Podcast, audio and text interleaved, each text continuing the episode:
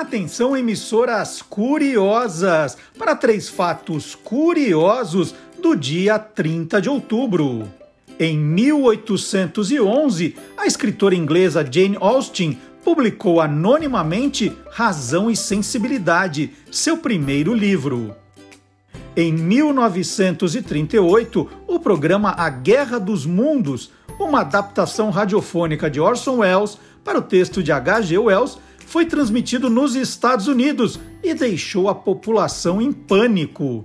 Em 1988, o brasileiro Ayrton Senna venceu o Grande Prêmio do Japão e conquistou antecipadamente o título de campeão de Fórmula 1.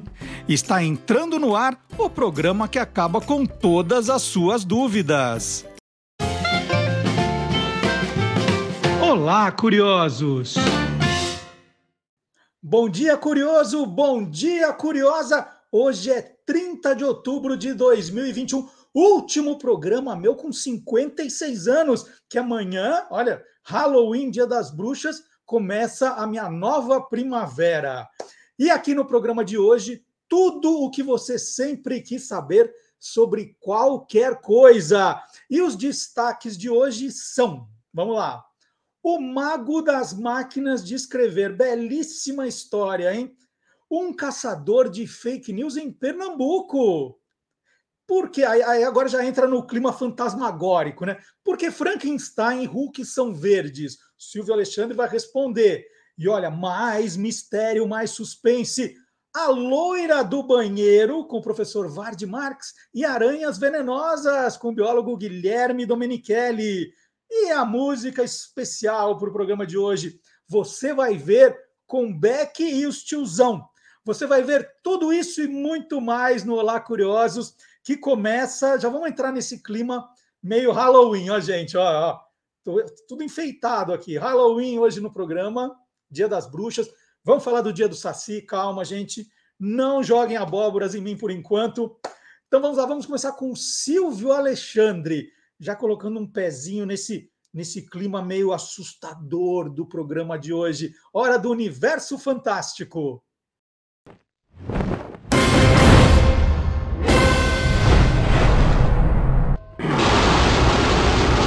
Universo Fantástico. Um amigo curioso e palmeirense me perguntou por que os monstros do filme de Frankenstein têm a cor verde. Bom, quando a escritora Mary Shelley publicou a história em 1818, ele era descrito com longos cabelos escuros, dentes muito brancos, dois metros e meio de altura e a pele amarelada. Em suas primeiras adaptações, a criatura sem nome, criada pelo Dr. Frankenstein, aparecia em várias cores.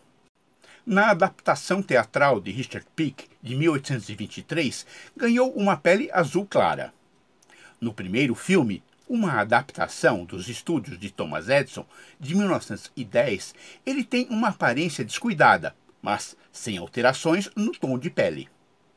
Foi somente na adaptação da Universal Pictures de 1931 que o ator Boris Karloff consagrou o monstro que conhecemos, com o formato retangular e os parafusos no pescoço. Sobre a cor verde, ela foi adotada por motivos práticos.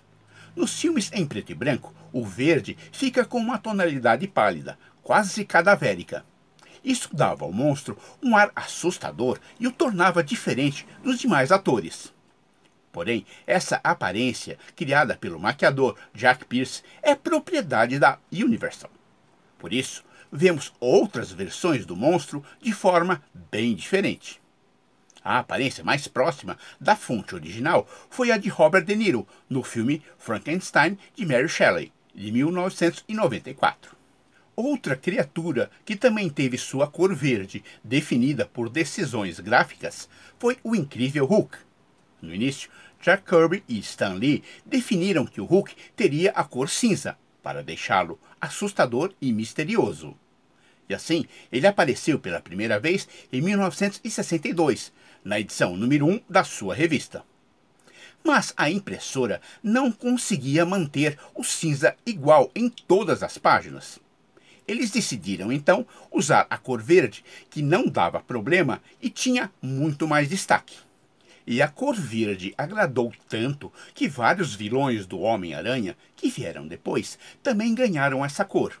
Abutre, Dr. Octopus, Lagarto, Electro, Duende Verde, Escorpião, entre outros.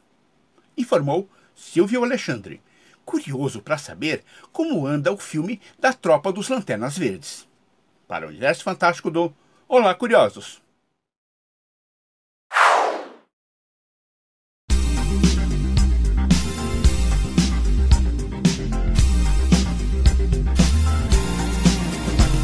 Coleções.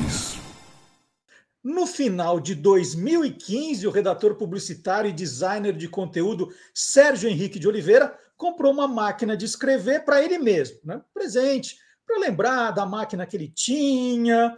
Depois comprou mais uma, aí mais outra. A gente já conhece essa história, né? Aí quando ele viu, no final de 2016, ele já estava com 25 máquinas. É. Era tanta máquina que ele mudou até de nome. Olha, Sérgio Type agora. Type é como o Sérgio se refere às máquinas de escrever. Sérgio, bom dia. Você datilografa com os 10 dedos? Oi, Marcelo, bom dia. Cara, eu sou dessa turma que, né, que usa os 10 dedos, né, assim, que fez curso de datilografia, né? Então, assim, é, a gente hoje é visto meio como que uns ETs, assim, né? De outro planeta, porque uh, o pessoal mais jovem olha para a gente e fala, como é que você consegue fazer isso, né? E é, eu sempre falo treino, né, rapaz? Eu lembro, até me perguntaram esses dias, né? Eu fiz um curso, cara, de um ano, entendeu? De datilografia. Que era tudo que a gente precisava para se dar bem na vida naquela época, né? Exatamente. No começo dos anos 80. Era isso, né? Aliás, você, você tinha que fazer. É, era até mais importante que o inglês, né? O inglês não era uma. Fazer inglês não era uma coisa tão fácil assim. Né? Mas a datilografia você precisava ter. E, e, é bacana que quando a gente fala de, de máquina de escrever, né, de datilografia, é, a nossa geração tem um monte de memórias afetivas. E eu, e eu vou até contar como é que eu cheguei ao Sérgio, ah, porque eu estava seguindo o escritor Tino Freitas no Instagram, e o Tino comemorou a chegada de uma máquina de escrever que ele que ele, ele ia usar para escrever um livro. Ele queria escrever um livro na máquina de escrever. E aí eu entrevistei aqui para o pro, pro programa o Tino, e ele contou e falou do Sérgio. Aí é, eu conheci o Sérgio, trocamos algumas mensagens. O Sérgio me perguntou: é, que máquina você está procurando, né? E, e, é engraçado porque eu, eu, eu, na verdade, eu fiquei com vontade de ter uma máquina de escrever. E o meu sogro, ele viu o programa, né, e me trouxe uma Hamilton, mas era um, um negócio pesadíssimo, né? Falou, olha, tá aqui a máquina de escrever. Só que na minha cabeça, né, Sérgio, eu ficava assim, poxa, mas não é essa que mexe com a minha memória afetiva, é, é aquela que eu ganhei dos meus pais no Natal de 77. Aí uhum. o Sérgio perguntou qual é a máquina. Eu falei, é uma Érica, mandei a foto que eu peguei na internet. Isso, é. Aí ele falou, olha aqui, e mandou que ele tinha uma Cara, dessa. Foi maravilhoso, foi maravilhoso, porque assim, é, é, eu, eu, eu, gosto, né, assim, de, de presentear as pessoas com máquina, assim, é uma coisa dos meus amigos, tudo, né? É, inclusive tem o, o, Tino, né? Que não, eu não conheci o Tino, conheci, já virou amigo, né? Uma pessoa é ótima, tudo, mas ele tem um amigo em comum que é o Lalau, Lalau Simões Neto, né? Que também faz é, livros, né? Infantis também escreve. Conheço o Lalau, maravilhoso. Conhece o Lalau? Sim. É, então, pô, tá, tá, tá, tudo, a gente é tudo amigo, mas não se conhece, né? São amigos que não se conhecem ainda. Então, assim, eu gosto muito. E quando você falou da máquina, né? Eu falei assim, pô, cara, o Marcelo, cara, eu adoro o Marcelo, acompanho ele desde sempre, né? Tudo, meu, eu vou dar uma máquina para ele, tava com isso na cabeça, né? Só que, cara, assim, quando você falou da máquina, eu falei assim, da Érica, eu falei, cara, eu tenho a máquina aqui, a máquina que é a máquina que ele quer. É, aí eu já acho que já está escrito no destino, alguma coisa assim, né? Porque, lógico, às vezes você vai falar da máquina, eu não vou ter a máquina e vou te dar, te daria uma outra máquina, né?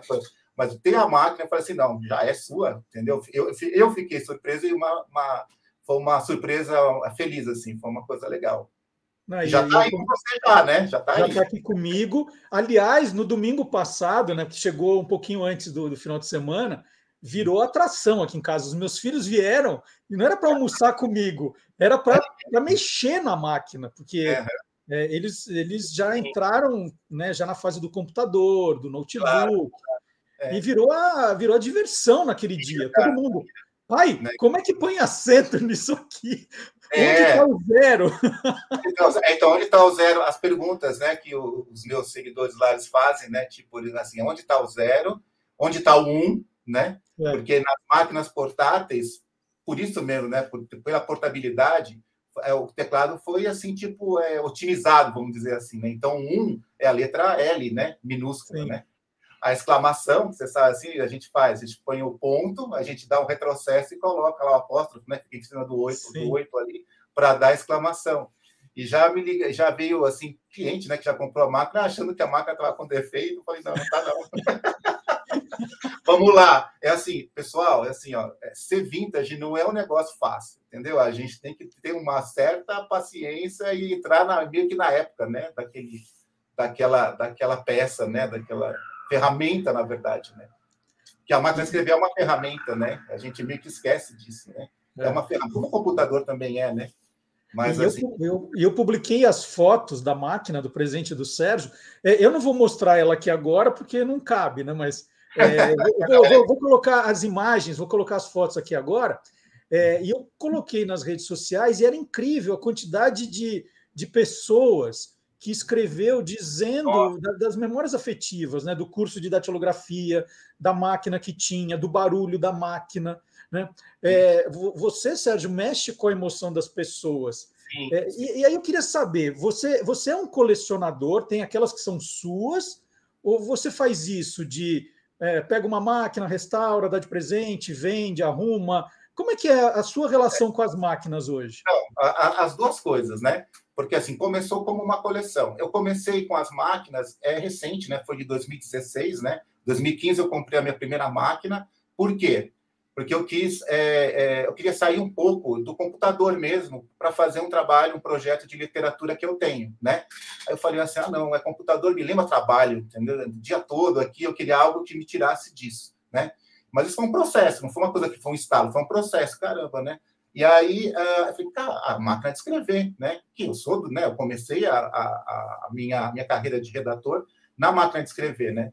Aí eu fui no centro da cidade de São Paulo, tudo, é ainda onde a gente encontra, né, é, é, alguma coisa assim relacionada à, à, máquina de escrever, os mecanógrafos, né, ainda a gente tem alguma coisa ali no centro da cidade, e eu fui lá e comprei uma Letra 32, né, assim, que foi assim, que deu início a essa nova fase, esse retorno, essa retomada das máquinas. Porque uhum. como todo mundo Cara, eu deixei de lado, né? Imagina, quando chegou o computador, quando chegou a máquina é, elétrica, eletrônica, na verdade, né? Eu achava o máximo aquilo, né? Assim, nossa, tem corretora, aquela coisa toda.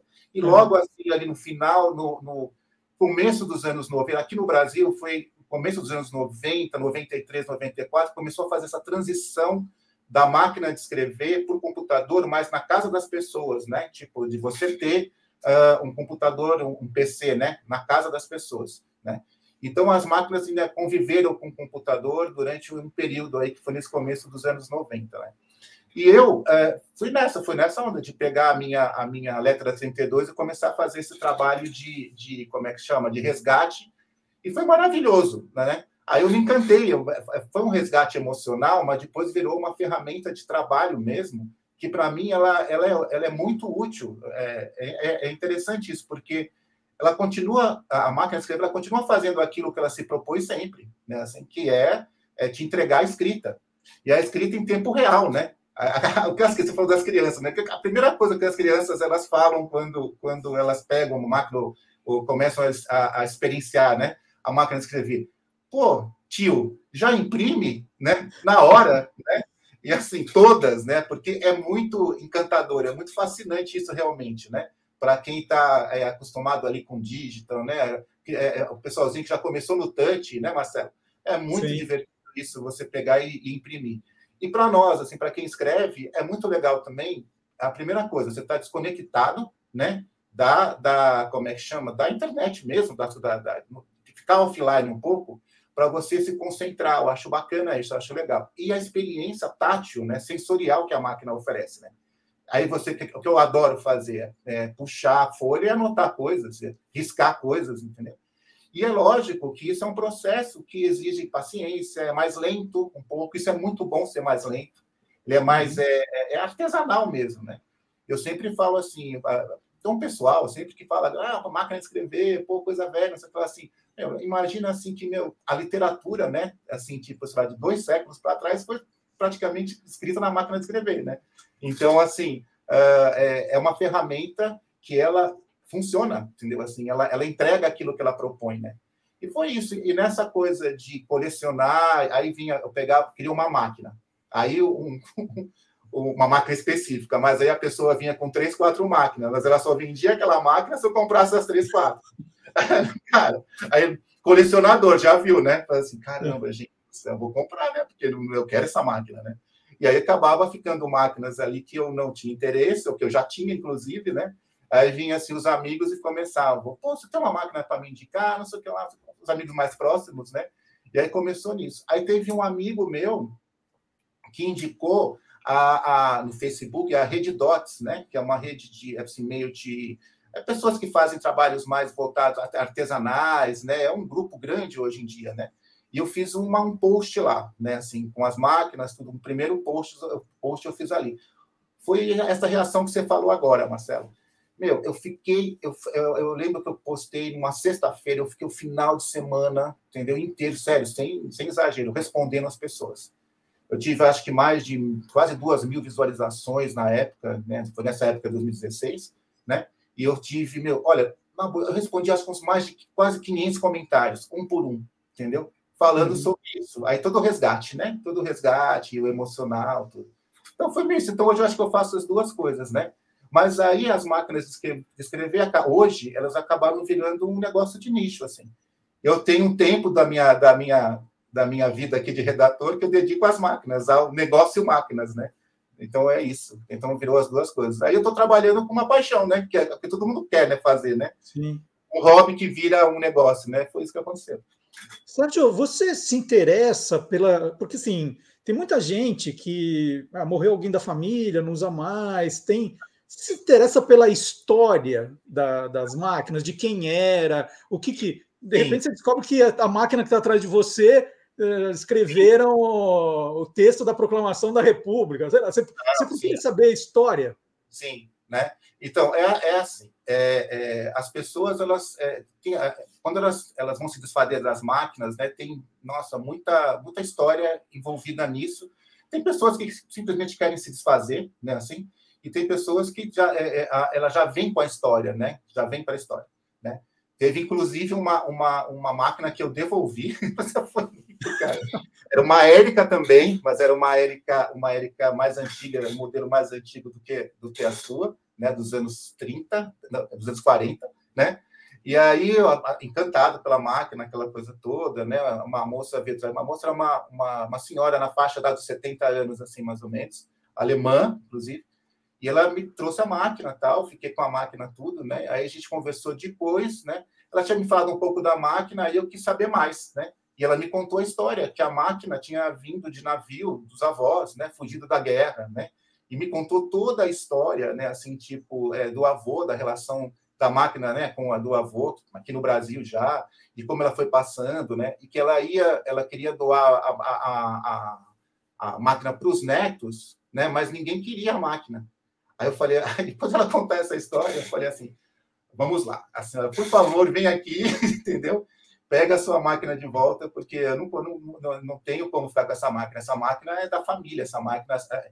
E eu convenci ela, né, assim, deu uma dor no coração, porque eu tava, já estava apaixonado pela máquina, né? Mas eu devolvi a máquina, porque a história, falei assim, essa máquina não é minha, essa máquina é da família de vocês, eu tenho certeza que alguém vai ficar com essa uhum. máquina e senão eu vou ficar com a máquina então. Você, me convenceu. Teve esse, esse, esse, essa história que é uma história que assim, gente, a, as máquinas elas é, até eu costumo dizer, né? Elas produzem histórias e a história elas também são história, né? Hoje, né? E tem tudo emocional. A, a, sua história, né? Do post que você fez, né? Assim lá, lá na, na da, da, da, sua Érica, é, uma, é incrível, porque é isso é exatamente aquilo, né, Marcelo? Exatamente aquilo tem muita história, assim, as máquinas. Sérgio, alguma vez, alguma vez, é, você recebeu uma máquina que a pessoa que te doou, te, te deu, te vendeu, ela esqueceu de tirar o bilhete, assim, alguém estava escrevendo alguma coisa, uma carta, um, essa entregou e você leu aquilo e falou: Meu Deus! Incrível, cara, incrível. Essa foi uma Hamilton que eu comprei, uma Hamilton muito parecida com a sua aí, que você falou, a McQuarrie Wright também. Também o, o filho, é um rapaz que eu encontrei num, num site, né? Ele estava querendo vender e eu fiz toda a negociação com o rapaz e comprei a máquina, trouxe a máquina, né? Aí quando a máquina era da mãe dele, Aí, quando eu trouxe a máquina, eu abri a máquina, tem um estojo, né? Eu abri a máquina, embaixo do estojo, né? Da, embaixo da máquina, quando eu tirei do estojo, tinham duas cartinhas, dois bilhetinhos, né? Uma escrita em, em papel de caderno, né? Assim, e outra escrita num papel assim pardo, aquele papel jornal, lembra aquele papel jornal que a gente usava que era mais barato, naquele papel lá. Aí eu peguei as cartinhas, né? Aí, assim, elas, uma caiu no chão, só eu peguei e falei assim, uma delas era do pai, né? Da moça, que era realmente a dona da máquina, né? Uh, uh, contando, é, é, como assim, passando, assim, uma carta, ele passando a máquina para ela. Então, assim, ele era, ele era médico, né, assim, ele tinha, é, ele dizia que a máquina tinha ajudado ele a criar os filhos, né? Porque ele fazia as teses, entendeu, na máquina e tinha é, muita coisa que ele fazia, coisas técnicas voltadas para a profissão dele, que ele fazia na máquina durante o tempo de estudante, depois também já como formado tudo. E mas só que o, o conteúdo mais legal é que ele era ele passando a máquina, o legado da máquina para a filha, né? E a outra cartinha era da própria filha, entendeu assim? Que também já era uma mulher da faixa dos 60 anos, ela tinha ali na cartinha, sei lá, 7, 8 anos, escrevendo coisas, sabe? Assim, é, coisinhas de, de criança, né? É, eu adoro, eu adoro é, escrever, entendeu? Minhas férias, uma coisa assim. O que, que eu fiz, né? Aí eu cheguei, entrei em contato, em contato com, com, com, com quem eu comprei, que era o filho da, da coisa, é, e falei assim, ela estava de mudança para a Inglaterra, então ela não, realmente não podia ficar com a máquina, né? ela ia, a Lásia estava vendendo a máquina por causa disso. O que, que eu fiz? Eu coloquei, é, eu, eu, tinha um livro da Jenny Austin lá, né? Coloquei as duas cartinhas dentro do livro e mandei para ela, lá na Inglaterra, tudo, e aí, meu, foi incrível. Ela me mandou e-mail, né? Porque ela não sabia da é assim, ela lembrava vagamente das cartinhas, mas ela não tinha a mínima, sabe, assim, tipo, noção de que aquilo ainda existia, né? Aí foi, eu acho que um dos momentos mais emocionantes que eu tive foi essa, né? E ela me escreveu um e-mail, ela escreveu um e-mail assim que assim, aí eu falei assim, gente, eu estou mexendo com uma coisa aqui muito muito forte, né? Muito forte, né? E que é o que me estimulou. Isso foi no começo da, da, da foi isso foi em 2016, assim. E aí, Marcelo, histórias e sem fim, não tem coisa. Né? É, você, você reforma, você, você restaura as tá. máquinas também, ou você, é, quando tem algum problema, procura um especialista? É, é. Essa é uma coisa que é até é bom a gente conversar aqui para esclarecer um pouco isso, né? Eu sou um usuário da máquina de escrever, eu sou um redator, sabe assim? Então, assim, é, é, eu, é, eu sei, né? Eu conheço umas máquinas, conheço a parte mecânica, tudo, faço muita coisa nas máquinas relacionada à mecânica, mas imagina, né? o trabalho do mecanógrafo, né, é um trabalho muito técnico, muito específico, né, assim. Infelizmente é uma profissão que está acabando, né, Marcelo? Porque, né, e literalmente, assim, é, é, esses profissionais estão morrendo pela, pela idade mesmo, né? Então, uh, uh, eu ainda tenho, eu, eu, uso, né? Então, alguns desses profissionais aqui em São Paulo, é, tem alguns ainda, poucos, né? Assim, então, são meus parceiros já há alguns anos. Quero, até queria dar, dar, Deixar um abraço aqui para o Aureliano Nunes, que é um dos mecânicos, que ele tem a minha idade, a gente tem a idade próxima, que é raro isso, raro, né? Então, o Aureliano me ajuda muito na, na, na, nas máquinas, tudo, porque é, é um legado que não está sendo passado, né, Marcelo? Isso que é louco, né? Isso aqui no Brasil, né? Porque nos Estados Unidos, na Europa, existe essa cultura de você passar para o outro, né? Então, e, e, a gente fala de Brasil, né, que é uma realidade, mas lá fora as máquinas de escrever, cara, elas são muito, muito valorizadas e tem um, uma, um mercado de antiguidade e de usuários mesmo, de pessoas que utilizam as máquinas também. Virou assim como se fosse um grande clube, né? Assim, de das máquinas escrever. Lógico, não fiquem assustados, as máquinas não vão voltar, não é isso, né? Mas uhum. existe assim uma uma uma um carinho, entendeu? E, e pessoas que ainda consertam e arrumam, né? Mas não, não, eu não sou um técnico, entendeu? Sabe?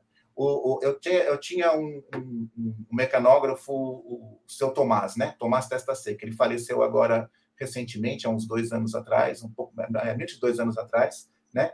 Eu até, assim, eu tinha uma máquina, olha só, né, uma coisa, eu tinha uma máquina Royal, daquelas grandes, uma KMN grande, dos anos 40 também, né, que tava, foi uma das últimas máquinas que ele arrumou. Eu fui pegar a máquina na bancada dele, né, na casa dele, que estava trabalhando, por causa da Covid, né, estava trabalhando em casa, né, eu, eu, o filho dele eu, é, é, me recebeu na casa dele, eu peguei a máquina da bancada, desmontada, né, assim, peguei a máquina da bancada, ele morreu com 90 e poucos anos ele tinha, não morreu de Covid, tá? Então, tudo faleceu por idade mesmo.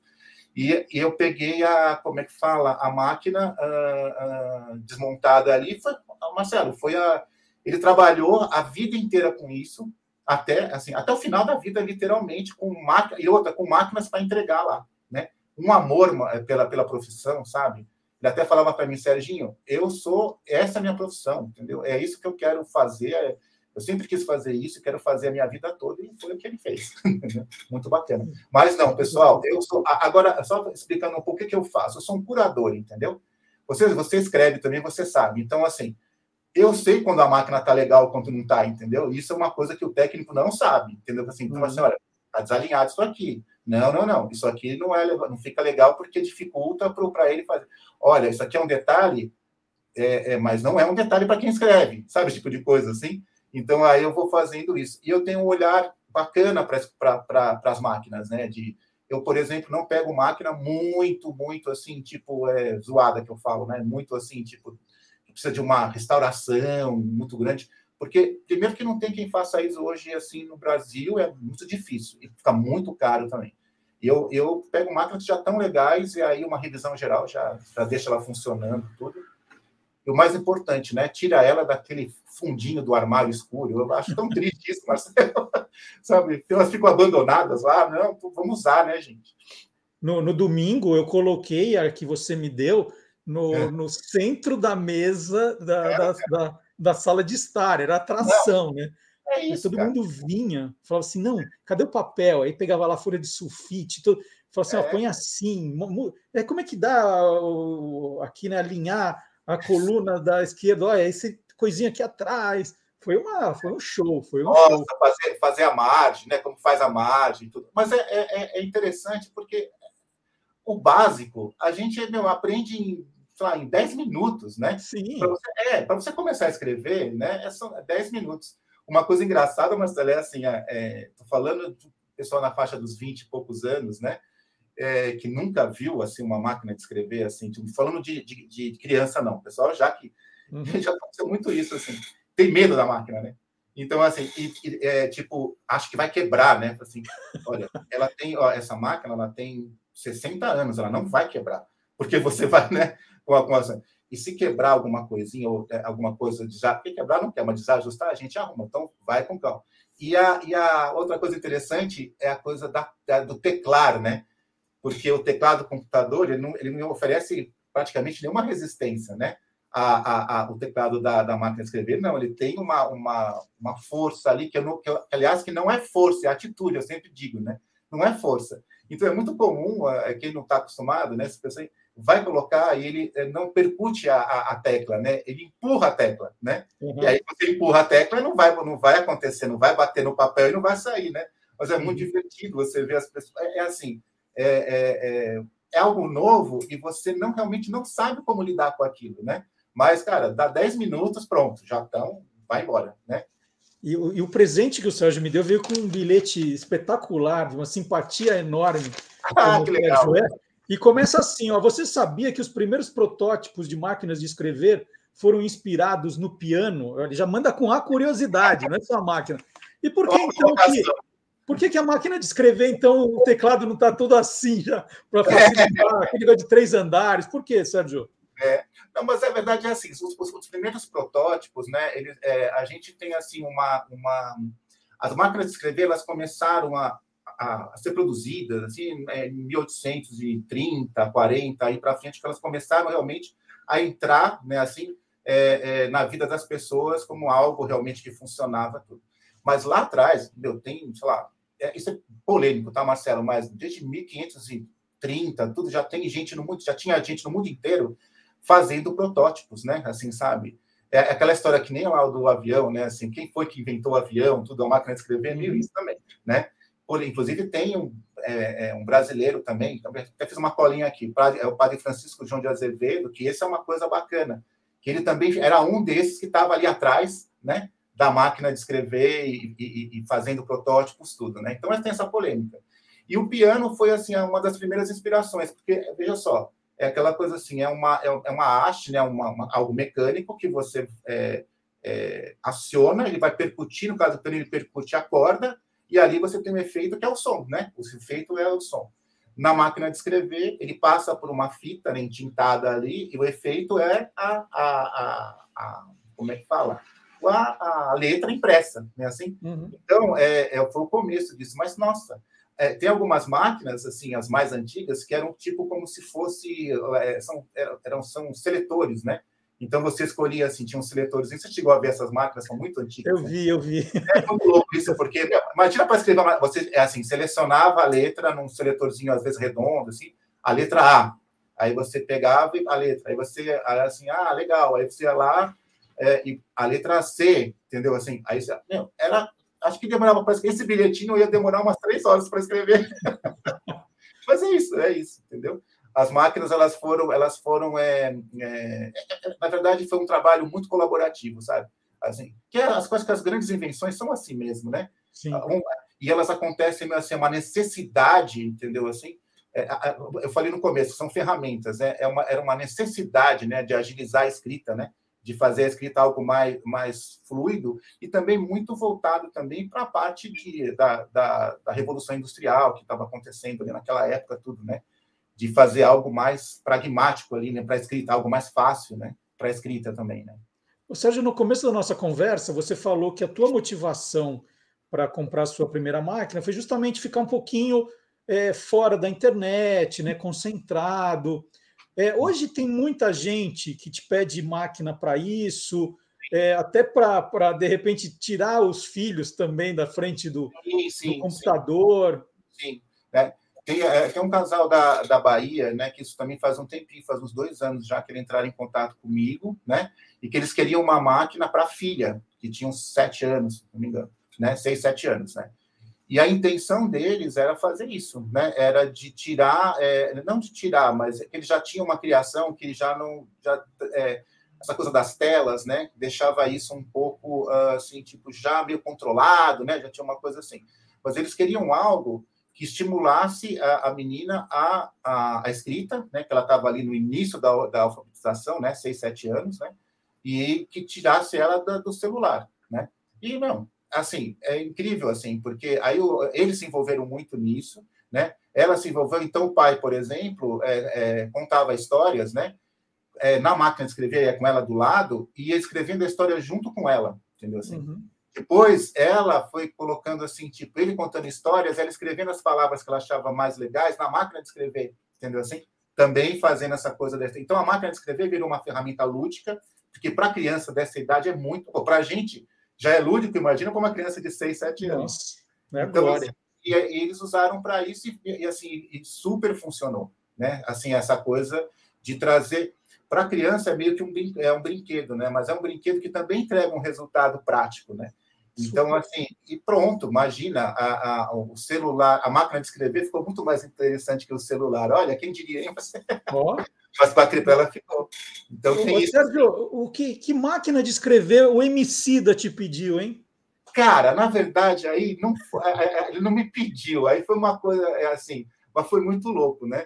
É, é, é, a história do Emicida é muito legal, porque assim, ele me ele é, é, entrou em, olha só deixa eu começar de, ele entrou em contato comigo no, no, no, no, direct mas eu pensei que era um fake né era um homicida vai falar comigo né imagina ele veio de uma de uma de um tweet se não me engano da era da era da, da Rita Lizauskas, que é, é, jornalista também, tudo, né? Ela fez um, um tweet. Também conheço, eu... tudo, tudo é, no panel. É uma, uma fofa, né? Aí, assim, aí é, eu dei uma máquina para ela também, um estúdio 44, 45, se não me engano, né? E ela fez um post e o Emicida uh, viu o post e me mandou o direct, mas eu tinha noção disso e pensei que era um fake, né? Cheguei lá fui lá atrás do, do coisa e cheguei lá, como é que é lá no Instagram? 1,5 milhões, né? E depois parece que não, não conta mais, né? É. Aí foi muito legal, cara, foi muito legal, porque a gente começou a trocar, a trocar mensagem ali, depois a gente foi para o WhatsApp e tudo, E eu, na verdade, eu, ia, eu já tinha uma máquina, porque ele está com aquele ele, é, esse, esse trabalho dele, né, o Amarelo, né, que é o, o, o álbum dele, né, que está uhum. rolando agora, tudo. E aí eu, eu tinha uma máquina, uma Olímpia amarela que eu ia dar para ele, né? Assim, que eu se portava, já estava até customizada de amarelo, tudo pô, amarelo tal. Mas ele se encantou, é, ele viu o meu post lá no, no Instagram de uma de uma uma é, Hermes Baby cursiva, né? A cursiva é aquela que escreve com letra de mão, né? É uma máquina de escrever, mas ela escreve com a letra a letra toda desenhadinha, como se fosse de mão, assim. Ele não conhecia essa essa essa, essa fonte, esse tipo, né? Aquela coisa assim. Cara, ele se encantou pela máquina e que a gente fez, né? Aí, a gente, aí eu falei assim, bom, você quer essa máquina? É essa máquina, cara, não tem coisa. E aí eu, eu chamei uma amiga minha artista plástica, a Vitia Matos, né? E a gente fez a máquina para ele, uma máquina customizada para ele, com grafismo, uma coisa bem assim. A máquina meio que contava a história dele, assim, sabe? Tipo, através de imagens, né? E muito legal, cara. Foi uma experiência maravilhosa. Primeiro de você presentear alguém, né? Que é assim que você gosta, que você curte o trabalho, tudo, né? E assim. E, e depois ver a reação dele, tudo, né? Ele falou assim também que ele fala assim, tipo, olha, é, ela fica aqui, meu, eu não consegui tirar ela da minha frente ainda que eu tô apaixonado por ela. Eu né? sei bem o que é isso. É muito louco. Assim, ele falou assim, e ele, ele, na verdade, ele, ele me mandou o direct tudo porque ele também ele já tem máquinas, né? Ele, ele curte isso, né? Ele já tem as máquinas dele lá tudo. E a cursiva ele não conhecia. Mas a cursiva, Marcelo, eu vim conhecer recentemente também, agora, com essa, com essa retomada. Porque é, você deve lembrar disso, as máquinas na, na nossa época ali, né? Nos anos 70, anos 80, eram caras, meu, eram bem caras. Então, essa, essa máquina aqui atrás é uma Mercedes, né? Imagina, Marcelo, essa máquina era o preço de um, de um, de um computador, de um notebook, de um, de um Mac, sabe assim? Uhum. É, é impossível a gente ter uma, uma, uma máquina naquela época, né? Ah, é, família, sei lá, classe média, aquela coisa assim. Tu imagina, não, não dava para ter, né? E as cursivas, entendeu assim? Elas são meio disso, eram máquinas muito especiais. Ele não, nem passou pela minha frente na época que eu realmente usava as máquinas, não passou. Sim. Quando eu, eu, eu, peguei a primeira cursiva, Marcelo, que inclusive a primeira cursiva que eu peguei, agora lembrei agora, foi uma Model 41, igual a sua. Entendeu? Olha só. Eu, eu, não, olha só, sério. Aqui eu cheguei assim, fui pegar essa máquina, aí peguei a máquina, né, comecei a limpar aquela coisa toda, né? Tudo, fazer. Agora, aí quando fui teclar a máquina, eu falei, peraí, o que, que é isso? eu nunca tinha visto também, cara, porque uma coisa assim, e ela era uma cursiva, né? E eu fiquei encantado também. Eu fiquei assim, usando ela praticamente o mês inteiro, assim, que é muito de ver, é muito legal. É muito é até meio mágico, né? Porque realmente ela é uma letra muito desenhada, muito bonita. Que legal, olha, o papo passou voando aqui. É, foi muito legal te, te conhecer, só de conversar ah, com você legal, essa meia horinha. Te agradecer de novo pelo, pelo mais do que o presente, né? Pela viagem aí na, na nas boas lembranças. Esse final de semana foi incrível, tanta história que eu lembrei, né? Eu fiz escola de datilografia Ordem e Progresso. Nossa. Ficava em cima da agência dos Correios, na rua Cunhagago, em Pinheiros.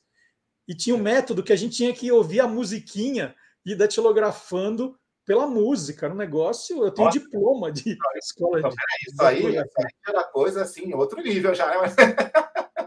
era um é. nível já assim, tipo, né? É, muito legal, assim. Eu tinha aquela história que o pessoal fala né, de colocar, deve ter de colocar a tábua em cima do teclado, né? O pessoal pergunta como é que você bate com os 10 dias? Sofrendo, cara, era sofrido o negócio. Você não é podia isso. olhar, entendeu? Assim, tudo. Então, assim, mas é muito legal. Fiquei muito feliz também, viu, Marcelo, de poder. A, a minha grande felicidade foi, foi ter a, a, sua máquina, a sua máquina que né, resgatou tudo isso, né? Isso para mim foi um muito presente mesmo, de verdade. E quem, quem estiver procurando uma máquina, quem quiser saber mais, pode entrar, vamos colocar aqui o Instagram do Sérgio, Isso. é fácil. Sérgio Type, como está tá identificado lá, e aí manda uma, uma mensagem para ele, e aí você, você. Ele vai dar toda a assessoria para quem, quem quiser. Isso aí, gente. Muito legal, viu, Sérgio? E, e última curiosidade, né? A gente estava trocando umas, umas mensagens por, por WhatsApp, né? Aí eu mandava uma coisa para o Sérgio, Aí ele estava respondendo e vinha digitando. Falei, ah, digitando, tinha que estar tá datilografando. É, pô, isso, isso aí, tem que mudar isso. Digitando. Não, eu corrijo, eu corrijo os type lovers, né, como eu chamo, né, pessoal, eu corrijo e falo assim, pessoal, não, digitar não, teclar, entendeu, bater, né, a gente bate a máquina, né? E é exatamente isso, né, Marcelo? A gente é, né? É, é, é, é, o próprio tipo batendo ali no papel, né? Então, essa coisa percussiva mesmo, né?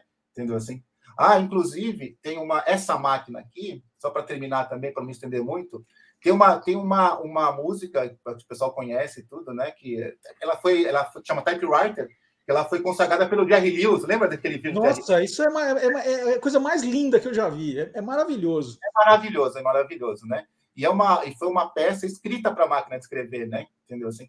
E, ela, e eu tenho os amigos, né, que são os Brazucas, né, que é um, é um grupo, um naipe só de metais, assim, né, e que teve a, a Márcia Fernandes, que é uma percussionista da, da, da, Orquestra do Municipal aqui de São Paulo, né, que ela, ela usou essa máquina para fazer uma versão da typewriter para isso, né, entendeu? Hum, Depois eu mando um videozinho para você aí.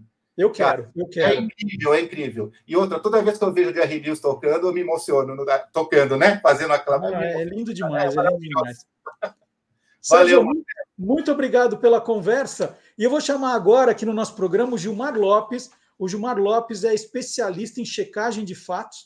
Toda semana ele procura uma notícia e conta para a gente aqui se ela é verdadeira ou farsa.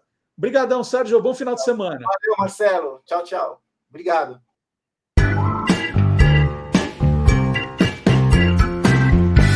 Verdadeiro ou farsa? Essa é bem antiga e eu escuto desde pequeno. Minha mãe, meus avós, todo mundo que eu conheço fala que sempre chove no dia dos finados. A lenda é que sempre chove no dia dos finados porque a tristeza das pessoas que perderam um ente querido vai para o céu e desce em forma de chuva para lavar toda a mágoa de quem ficou. Mas aí um monte de gente sempre entra em contato querendo saber: será que chove mesmo todo ano no dia dos finados? Será que isso é verdadeiro ou farsa? É farsa! Bom, mas também não é totalmente mentira. Para quem mora mais ao sul do Brasil, o dia de finados cai numa época de primavera, que é uma fase de transição entre o inverno seco e o verão chuvoso. Tem mais condições de chuva nessa época. Já para quem mora no Nordeste, nem tanto. Um estudo feito pelo Instituto Capixaba de Pesquisa, Assistência Técnica e Extensão Rural, a INCAPER, analisou os últimos 40 dias de finados no Espírito Santo e descobriu que em apenas 19 deles teve chuva. Ou seja, em aproximadamente 50% dos feriados de finados choveu por lá as probabilidades de chover ou não no dia do finados no estado do Espírito Santo são praticamente iguais. Bom, eu também analisei os últimos 20 anos para saber quantos dias de finados teve chuvas em São Paulo e no Rio de Janeiro. O resultado foi que nesse intervalo São Paulo teve 9 dias de chuva em finados contra 11 dias secos. Já no Rio de Janeiro, choveu em 14 dias contra 6 dias de finados seco. Ah, tem outro detalhe, é que na grande maioria dos anos Algumas vezes chovia dias antes e dias depois do finados, mas as pessoas não se ligam muito nisso. Essa lenda de que chove todo dia de finados é uma demonstração de como o viés de confirmação atrapalha a nossa percepção do mundo. No dia de finados que chove, as pessoas falam, viu como sempre chove no finados? Agora, já no dia que não chove, as pessoas simplesmente não reparam, não percebem. É o mesmo pensamento do tipo: já reparou que quando você tem um machucado, as pessoas parecem só bater naquele lugar? Aliás, eu machuquei aqui, ó. Dodói. Então, amiguinhos curiosos, essa história de que sempre chove no dia dos finados é uma lenda que a gente pode facilmente desmentir através da ciência. E aí, você quer saber se o que está rolando na internet é verdadeiro ou farsa? Então entra lá no www.e-farsas.com. Bom, e olha só, o Sérgio Type, ele falou do, do vídeo que eles gravaram, né, com a música The Typewriter, ele mandou o vídeo. A gente está com o vídeo aqui preparando para rodar, é do Quinteto Brazuca. Quinteto Brazuca, que convidou a percussionista Márcia Fernandes para a execução da música The Typewriter, do compositor americano Leroy Anderson. É música sensacional, é, e, eu vou pedir para vocês repararem dois detalhes né, que o Sérgio chamou a atenção. É, ela vai passar a Márcia na frente de uma casa. Vocês vão ver a, a fachada da casa. É a casa do Sérgio. Isso logo na abertura. E depois, durante a apresentação da Márcia, é, vocês vão reparar atrás dela a coleção de máquinas e estojos que são do Sérgio, né? Isso, esse clipe foi gravado na casa dele. Então vamos ouvir The Typewriter com o quinteto Brazuca, com a percussionista Márcia Fernandes aqui no Olá Curiosos.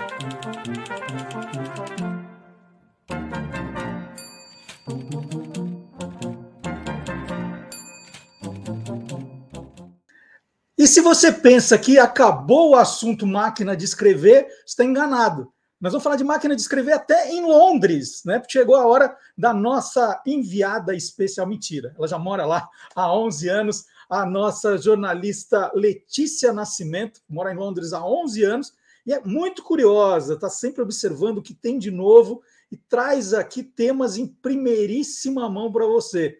E olha, reparem, hoje tem máquina de escrever na parada também. Vamos ver? All You Need is London, com Letícia Nascimento. O novo filme do diretor Wes Anderson, A Crônica Francesa, aqui em Londres chama The French Dispatch e já estreou nos cinemas, conta a história de uma revista semanal que reúne um grupo de escritores expatriados. O filme tem no seu elenco atores consagrados como Bill Murray, Tilda Swinton, Timothy Chalamet e Benício Del Toro, entre outros. E aqui em Londres, para celebrar o lançamento do filme, tem uma super exposição muito interessante com partes do cenário, objetos de cena, figurino e até um restaurante de verdade que você pode tomar um cafezinho.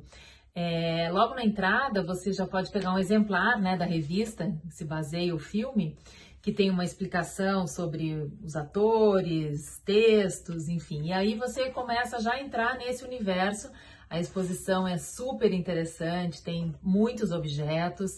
Tem essa bandeja, por exemplo, que faz parte da cena inicial.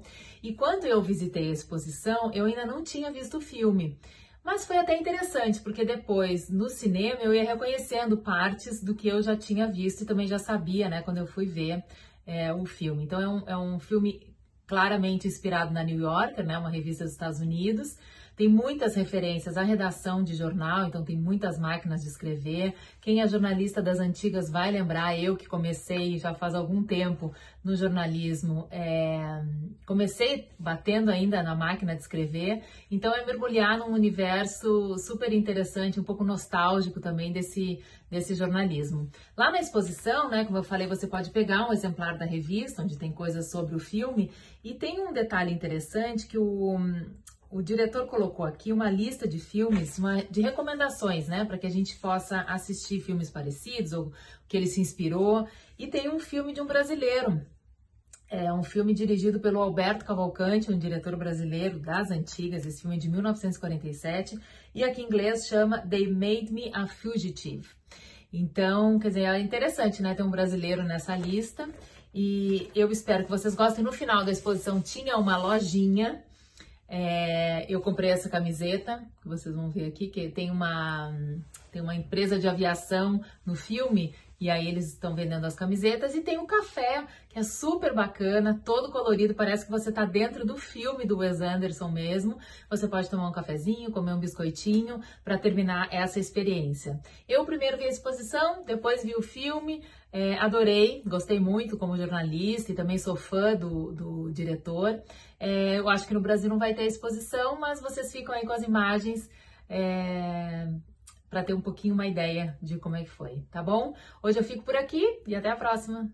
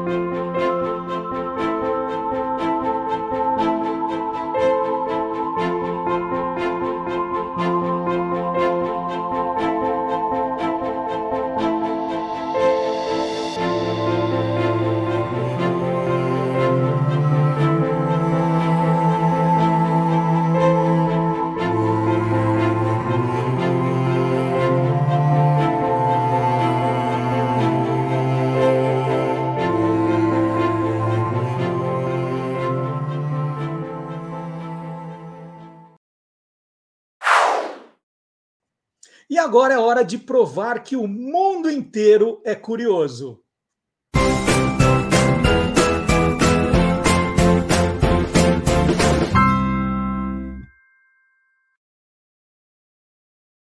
Você já ouviu falar do Museu das Falsificações? Calma, que negócio é novo e não é exatamente um museu, é um projeto. Um grupo artístico chamado MSCHF, é uma sigla, MSCHF, baseado no Brooklyn, em Nova York, comprou o esboço original de uma obra de Andy Warhol chamada Fadas, de 1954. É um trio de fadas que aparece pulando corda. Com esse original, o grupo reproduziu 999 falsificações. Então, são, ficaram mil peças, né? A original, 999. Aí o que eles fizeram? As, as cópias foram quimicamente envelhecidas para imitar a aparência amarelada do original. Depois disso, eles pegaram todas, né, todas as mil, e embaralharam. Embaralharam, embaralharam, é, para que ninguém soubesse qual era o original e qual, é, quais eram as cópias. É, e aí começaram a vender isso online. E eles venderam todas as mil peças, está sold out. Né? É, venderam cada uma a 250 dólares. Né? Venderam todas a original e as falsificadas. Isso significa que o sortudo, né, o cara que pegou a original, ele acabou ganhando uma obra ali que vale 20 mil dólares, mais ou menos, por 250 dólares. E todos os outros ficaram com uma obra bem legal por um preço razoavelmente acessível. E como ninguém sabe qual é a verdadeira e qual não é, todo mundo pode se sentir dono da original. Olha que ideia, que ideia. É, esse esboço foi vendido para em 2016 para MSCHF por 8.125 dólares e teve toda essa valorização. Ao criar o Museu das Falsificações, os brincalhões disseram querer criticar o snobismo do mundo da arte e sua crença de que apenas os ricos podem possuir obras de arte famosas. Olha que sacada, hein? Vocês, vocês viram aí como tudo funcionou. E agora, depois dessa, nós vamos chamar o professor Fábio Dias. O professor Fábio Dias, ele criou no YouTube o Clube do Jingle. Ele é um pesquisador dessa arte, né, do, do, dos jingles. Escreveu o melhor livro sobre o tema, que é Jingle é Alma do Negócio. Quem não tem ainda, pode dar uma olhadinha na descrição aqui do vídeo, tanto do Facebook quanto do YouTube. Tem um link direto para o livro do professor Fábio Dias. Então é hora do Clube do Jingle aqui no nosso programa.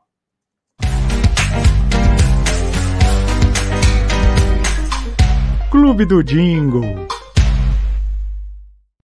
Um dos chocolates mais queridos por quem viveu na década de 80 é o Lolo, que depois, posteriormente, nos anos 90, foi chamado de Milk Bar e hoje é conhecido como Lolo novamente.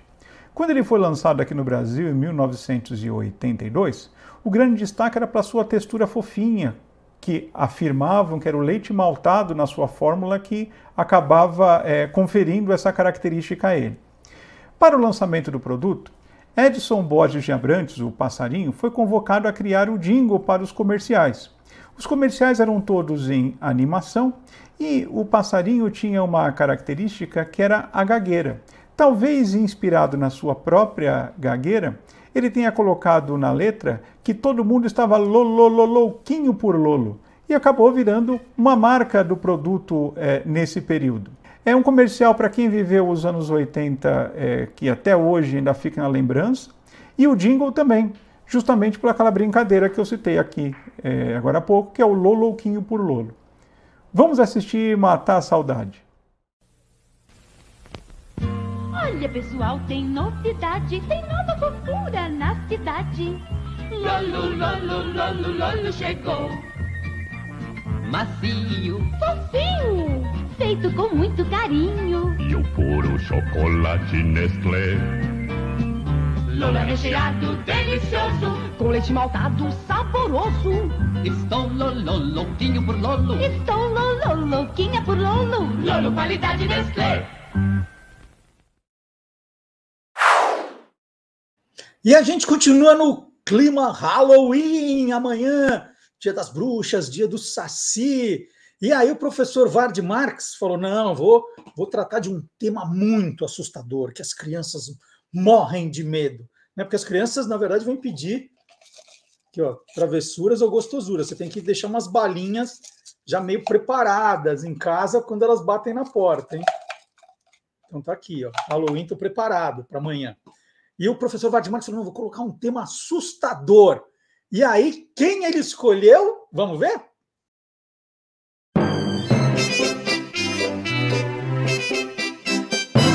Aí tem história. Olá, curiosos. Bem-vindos a mais um Dia das Bruxas. Eu não gosto nem um pouco de Jack Abóbora ou de mulheres voando em vassouras. Já que a gente tem que engolir essa festa, temos nossas próprias assombrações. Por isso eu vou falar de alguém que vocês conhecem muito bem. A loira do banheiro. E aí tem história. é, é história mesmo, história real. Porque caso você não saiba, a personagem foi baseada numa pessoa de verdade. Vejamos. Vamos para a cidade de Guaratinguetá, no interior de São Paulo. Ali, em 1880, o Visconde de Guaratinguetá forçou a sua filha, é, então com 14 anos, a se casar em razão de uma aliança política. Na época, a menina tinha 14 anos.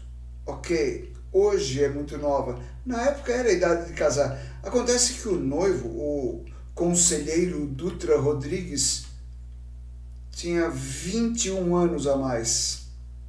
E foi assim que a jovem Maria Augusta de Oliveira Borges virou Maria Augusta Dutra Rodrigues.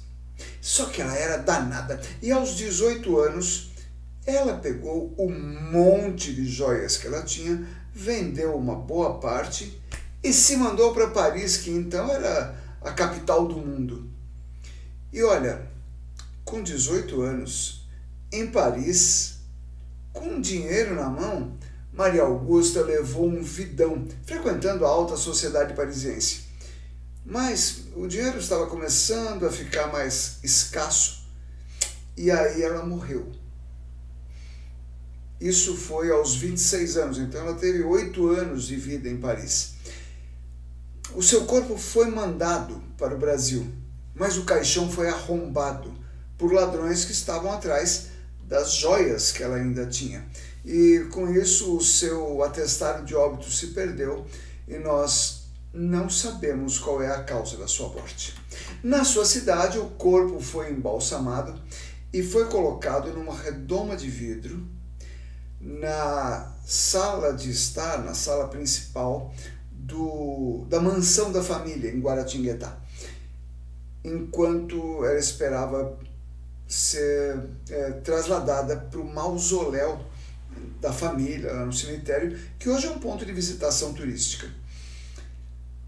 Em 1902, o, o casarão tornou-se uma escola pública. Aliás, é ainda hoje lá em Guaratinguetá a escola eh, Rodrigues Alves. E esta escola, em 1902, o casarão virou escola em 1916, 14 anos depois, portanto, a escola pegou fogo. A escola pegou fogo e ninguém sabia direito uh, como é que ele tinha começado. Mas enquanto combatiam o fogo, ouviam o som de alguém tocando piano, que era um instrumento que Maria Augusta sabia tocar e tocava muito bem. O piano existe até hoje e está no anfiteatro da escola.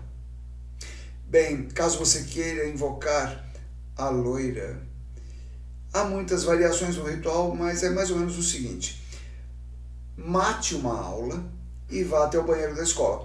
Entre no último reservado e chute o vaso ou bata a porta ou chute a porta três vezes. É, aí você dá descarga três vezes enquanto diz loira do banheiro apareça. Aí abra a torneira três vezes também. Olhe no espelho. Ela aparecerá, vestida de branco e com algodão no nariz. Espero que você tenha gostado. Para fazer esta matéria, eu tive que escolher: era a loira do banheiro ou o bebê diabo de São Bernardo. Bom dia das bruxas. E feliz aniversário, Marcelo Duarte.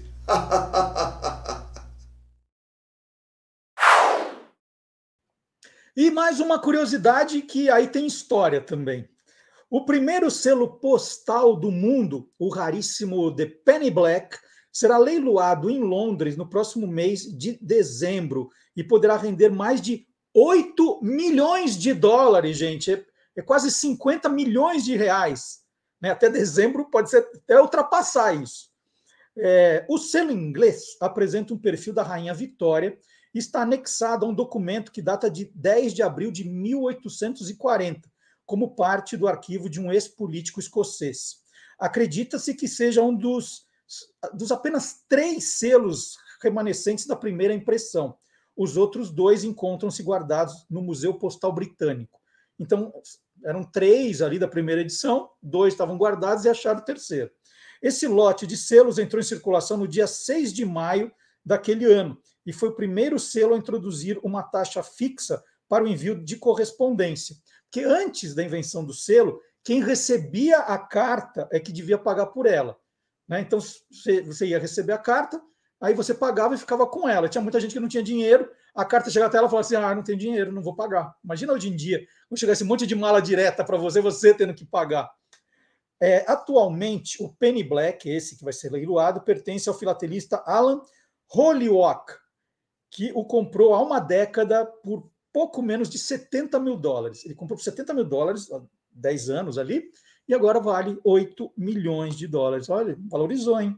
Holyoak disse que espera que o comprador saiba a importância histórica da peça.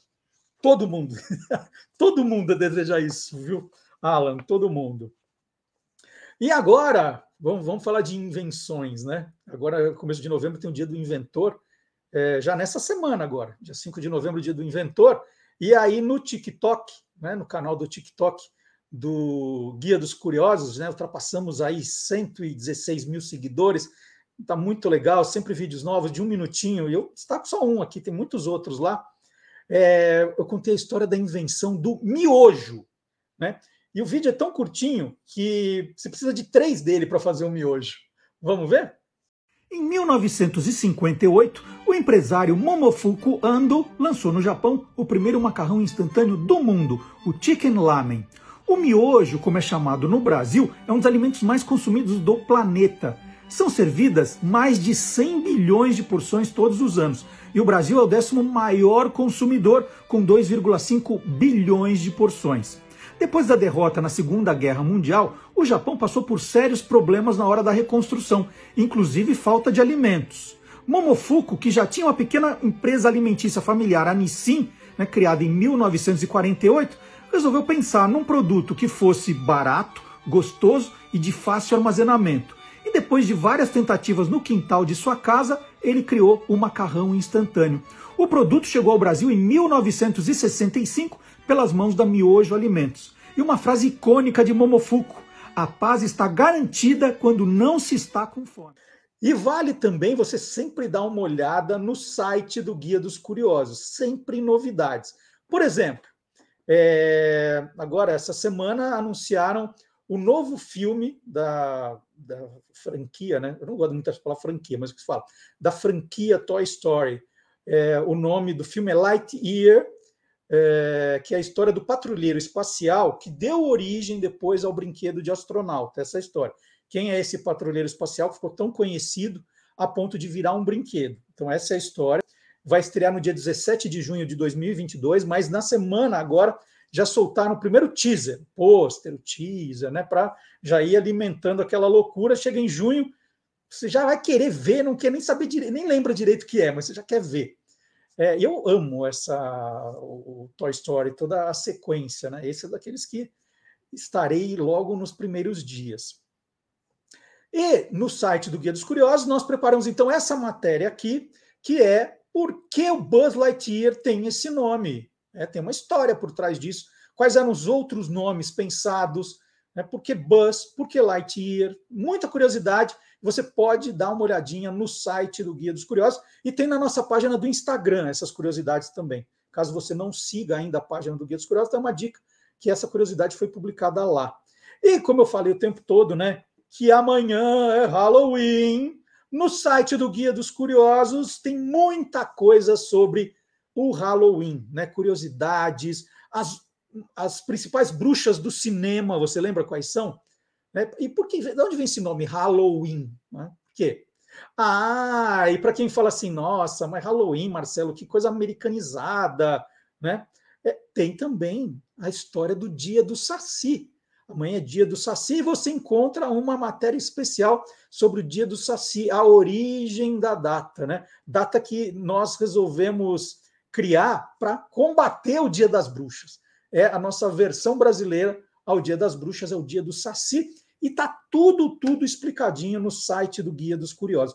Aliás, deixa eu dar uma dica para vocês. No Instagram, não, no Instagram eu falo daqui a pouco. No Instagram eu falo daqui a pouco. É, sexta-feira agora, ah, ontem, sexta-feira agora, ontem, nós tivemos o Dia Nacional do Livro. Né?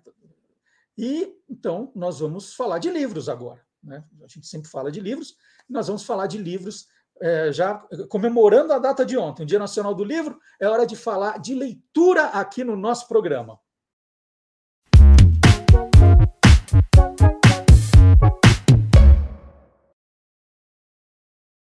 E hoje nós vamos até a cidade de Paulista, em Pernambuco, conversar com o professor Glaucio Ramos, doutor em Linguagem e Cultura, formador de professores, contador de histórias, escritor infantil, empreendedor social no campo da formação de leitores. Nós vamos falar sobre tudo isso aqui aos poucos, né? vencedor de vários prêmios, Atualmente, o Glaucio é também coordenador das bibliotecas escolares da Secretaria de Educação de Paulista.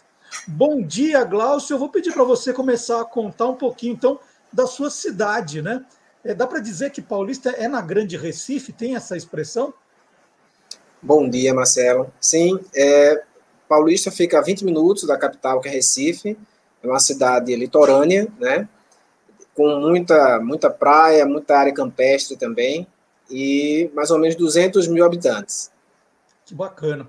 E, e o Glaucio está aqui também, né? Vocês vão entender todo o motivo durante a entrevista, mas agora, né, há poucos dias, no dia dos professores, a gente tem muito professor para homenagear. Né? Todo mundo tem um professor ali do coração, professores que vêm fazendo um trabalho excelente.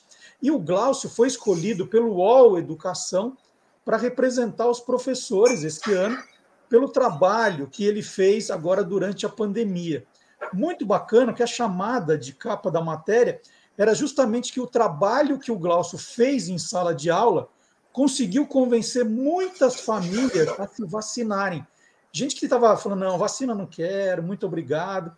E um trabalho que ele fez ali né, dentro da escola, a escola é a Escola Municipal Cônigo Costa Carvalho, né? Puxa, quanta gente impactou. Vamos começar por isso, Glaucio? Vamos falar do projeto Fuja da Fake e Foque nos Fatos? Vamos lá. Então, esse projeto começou em fevereiro, quando iniciamos o ano letivo, e eu sondei a turma, porque eles estavam conversando muito sobre fake news, né? Então, eu fiquei curioso também, e perguntei se eles sabiam que era fake news, e fui sondar a turma, passei para eles um pequeno questionário com algumas perguntas básicas. Você sabe o que são fake news? Como identificá-las? sabe checar ou já compartilhou alguma fake news. E aí, para minha surpresa, eles sabiam muito pouco sobre o tema. Então, a partir disso, eu puxei para as famílias e lancei para as famílias o mesmo questionário, acrescido de outras perguntas. Você vai se vacinar? Se não vai, qual é a razão? E aí, muitos familiares e os alunos também disseram que não iriam se vacinar porque estavam com receio por conta das, das notícias falsas a respeito das fake news, ou a respeito da Covid-19 e da vacina. Então, a partir disso, eu resolvi fazer um projeto para ensinar os alunos a checar notícias, porque a ideia era ensiná-los a checar essas notícias para que eles é, desmistificassem e, e parassem com essa ideia errônea de não querer se vacinar por conta das notícias falsas. Bom, e foi aí nessa parte da história que eu que eu o Glaucio entrou na minha vida e eu entrei na dele, porque o Glaucio me escreveu dizendo que os alunos iam ler o Esquadrão Curioso, Caçadores de Fake News, e o Glaucio me convidou para, em abril passado, conversar com os alunos. Essa foi a parte muito bacana, viu, Glaucio, do, do projeto. Fala um pouquinho da, da leitura do livro, como é que foi, o impacto que ele causou na sua turma também, por favor. Uhum. Então, eu, durante as minhas pesquisas para montar o projeto, eu descobri o seu livro. E aí caiu como uma luva, porque quando eu comecei a ler, tinha tudo exatamente que eu precisava para desenvolver com meus alunos. Porque, assim, enquanto professor de língua portuguesa, eu sou um amante da leitura, né? Eu tenho uma biblioteca móvel com 5 mil livros, então estou sempre motivando meus alunos a lerem. Então, eu achei o seu livro e aí comecei a ler com eles. Como o livro tem uma linguagem é, perfeita para adolescente, eles engataram na, na, leitura e foram se envolvendo. E os alunos, eles a, é, atuaram como os detetives do próprio livro, porque à medida que eu ia ensinando as estratégias de checagem para ele, eles iam pesquisando, eu dava notícia para ver, se, ver se eles conseguiam descobrir. Eles, ó, no livro lá, qual é a estratégia que o, que o personagem usou para poder checar? Ah, professor, ele usou a, a pesquisa reversa de imagem. Então, o que eles viam no livro, eles usavam como estratégia para poder fazer na vida real, para pesquisar notícias sobre as fake news. Então, foi um, um jogo muito legal. Eles amaram o livro, né? E aí nós fizemos uma campanha aqui, né? Porque ler pela internet estava tá, complicado. Nós fizemos uma campanha para comprar o livro. E aí muita gente do Brasil inteiro apoiou e nós compramos livros para toda a turma, para uma segunda turma também. Uma outra turma também teve acesso ao livro. Então acho mais ou menos uns 50 alunos tiveram acesso à, à leitura do livro. E foi muito impactante, porque a linguagem do livro possibilita essa, esse envolvimento do aluno de fato, Marcelo, você foi perfeito na, na escrita e na linguagem, porque ele capta a gente. Essa ideia de caçar uma notícia, investigar para achar se é verdadeiro ou falsa, para adolescente é, é muito instigante. O Glaucio, sabe que eu tenho conversado, né? Como eu conversei com o, a sua turma, com alunos de outras partes do Brasil. E, e, e, a minha grande pergunta, né? Eu acho que você é a pessoa para responder, é, é, o professor trabalha os alunos ali em, em sala de aula, né? Os alunos aprendem a pesquisar, o, os alunos conseguem ter esse poder de identificar o que é fake news. Agora, como é a segunda parte desse projeto, que é levar isso para casa, para convencer os pais? Tem muita gente que já tem a ideia fixa, né? E que, e que não adianta você falar assim, não, o, o pai e a mãe já decidiram que, que ah, tem um chip que entra na, na vacina, já, já entra com essa história. E eu sempre me pergunto, né, quando eu estou conversando com os alunos, bom, como é que vai ser essa parte agora? E eu acho que você tem a resposta. Como é que você explicou para os seus alunos, né, que são crianças, né, adolescentes, mas como eles iam chegar a abordar os pais para trazer o, os pais para a verdade, né, para tirá-los da fake news? Então, nós fizemos isso em dois momentos, porque o projeto era impactar os alunos e as famílias. No primeiro momento, quando eu fiz a sondagem com os pais, eu tinha então uma diagnose de que eles não queriam se vacinar. Então, eu trouxe os pais para começar a refletir sobre isso. E os alunos faziam sempre um, um, um momento de conversa com os pais sobre o assunto. E no segundo momento, quando nós fomos fazer uma campanha, né, nós resolvemos fazer uma campanha contra as fake news e a favor da vacina, a partir da produção de vídeos. Então, os alunos produziram um texto de campanha, foi ensinar para eles como é que se faz um texto de campanha educativa, e na hora de gravar esse texto, os pais foram convidados novamente. Então, eles participaram no início e durante o projeto. Então, os meninos tinham, os alunos tinham que explicar para os pais qual era o conteúdo, o que é que iria ser transmitido, como é que o pai deveria gravar com eles, e a partir desse momento de construção da campanha educativa, os pais foram sendo conscientizados. Então, eles participaram do processo, tanto é que no, no, no produto final, que são os vídeos, você aparece, aparece lá a voz de, de avô, de tio, de primo, de irmãos, porque eu chamei a família para participar do processo. E eu acho que é dessa forma, fazendo um link da escola com a família, é que a gente consegue gerar essa conscientização. E foi assim que aconteceu. Né? Alguns alunos relataram para mim que um avô, por exemplo, um avô bem resistente a não tomar vacina, depois de passar do processo, de gravar, ele foi conscientizado, e aí ele resolveu tomar a vacina, assim como meus alunos também, que tinham receio. Bacana. E, e você diria aí que você impactou quantas pessoas nesse, nesse projeto? Né? A gente está falando dos alunos, mas falando em famílias, quantas pessoas você atingiu, Glaucio? Ó, mais ou menos 140 pessoas, porque cada família aí tinha em torno de, de, Foram 28 alunos, mais ou menos, e aí tinha três ou quatro pessoas por família. Então, uma, a média de 140 pessoas diretamente, né? Porque depois os vídeos se espalharam na, na, aqui na cidade, com outras turmas. Isso é só da minha turma, só que os vídeos também foram para outras turmas e foram se deflagrando. E aí não dá para você é, ter uma, uma noção do impacto maior, mas eu sei que no micro, na minha turma, foram 140, mais ou menos 140 pessoas. Então, é, eu te perguntei isso, porque muita gente pode dizer assim, ah, mas o que, que, adianta? Ele, ele falou ali na, na, na, turma dele, né, numa sala pequena, né, não adianta, o problema é muito maior. Mas é, como é que esse teu, o seu trabalho está se espalhando pela cidade, aí pelo estado, né, para virar uma coisa maior, Glaucio? Né, deve, deve, deve ter muita gente que está te perguntando como você fez, está espalhando. O que, que vem depois desse projeto para impactar mais gente ainda? Então, nós vamos transformar esse projeto que surgiu na sala de aula para a rede toda do município. Nós temos é, 19 mil alunos na rede e vamos transformar esse projeto num projeto de rede. Ele vai ser escalonado para virar uma disciplina transversal dentro do currículo do município. Então, é, nós estamos fazendo um redesenho do projeto para que ele entre dentro do campo da educação midiática, porque a nossa ideia não é só trabalhar com as fake news, mas trabalhar a, os outros campos da educação midiática que são importantes para a formação do nosso aluno. Porque nós temos aí uma cultura digital pulsante, temos alunos que estão imersos nesse mundo digital, só que eles não têm, eh, a, a o mundo digital para eles é muito o lúdico, mas eles não têm a competência, o leitor, a leitura crítica, a capacidade para produzir algo de qualidade, com posicionamento ético, com cidadania. Então, partindo das fake news, nós vamos colocar no, na, no currículo do município essa, essa educação midiática como uma disciplina transversal. E aí ela vai abarcar todas as, todos os campos da educação do nosso município, desde o Fundamental 1 até o Fundamental 2. É, você usou é, a questão da vacina. Esse ano foi perfeito, o timing preciso, né, Glaucio? Agora, para o ano que vem, a gente tem eleição, né, que é outra, é, outro campo fértil para fake news. É, dá para tratar sobre isso também com as crianças? É, política é um, é um assunto que você acha que vai prender, prendê-las, né? tanto quanto essa questão de, de saúde? Sim, com certeza, Marcelo. Dá para fazer um trabalho muito, muito bom também com o tema da, das eleições, até porque é algo que é muito próximo a eles, né?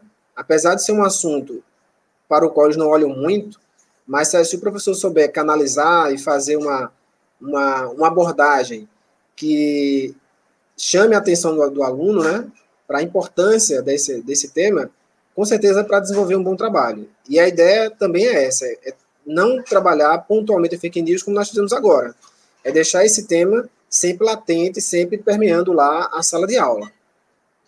Muito bacana. E, e aqui você está tá falando é, de formação de leitores também, que é um dos seus pontos fortes, né? É, como é que se forma um leitor hoje em dia, Glaucio, com tanta, tanta concorrência midiática, tanta coisa? Como, como, como se faz esse trabalho? Pois é, é um grande desafio, né? Eu acho que você conhece um livro, é, O Cérebro no Mundo Digital, é, Waldorf, Milena Waldorf, acho que é esse o nome.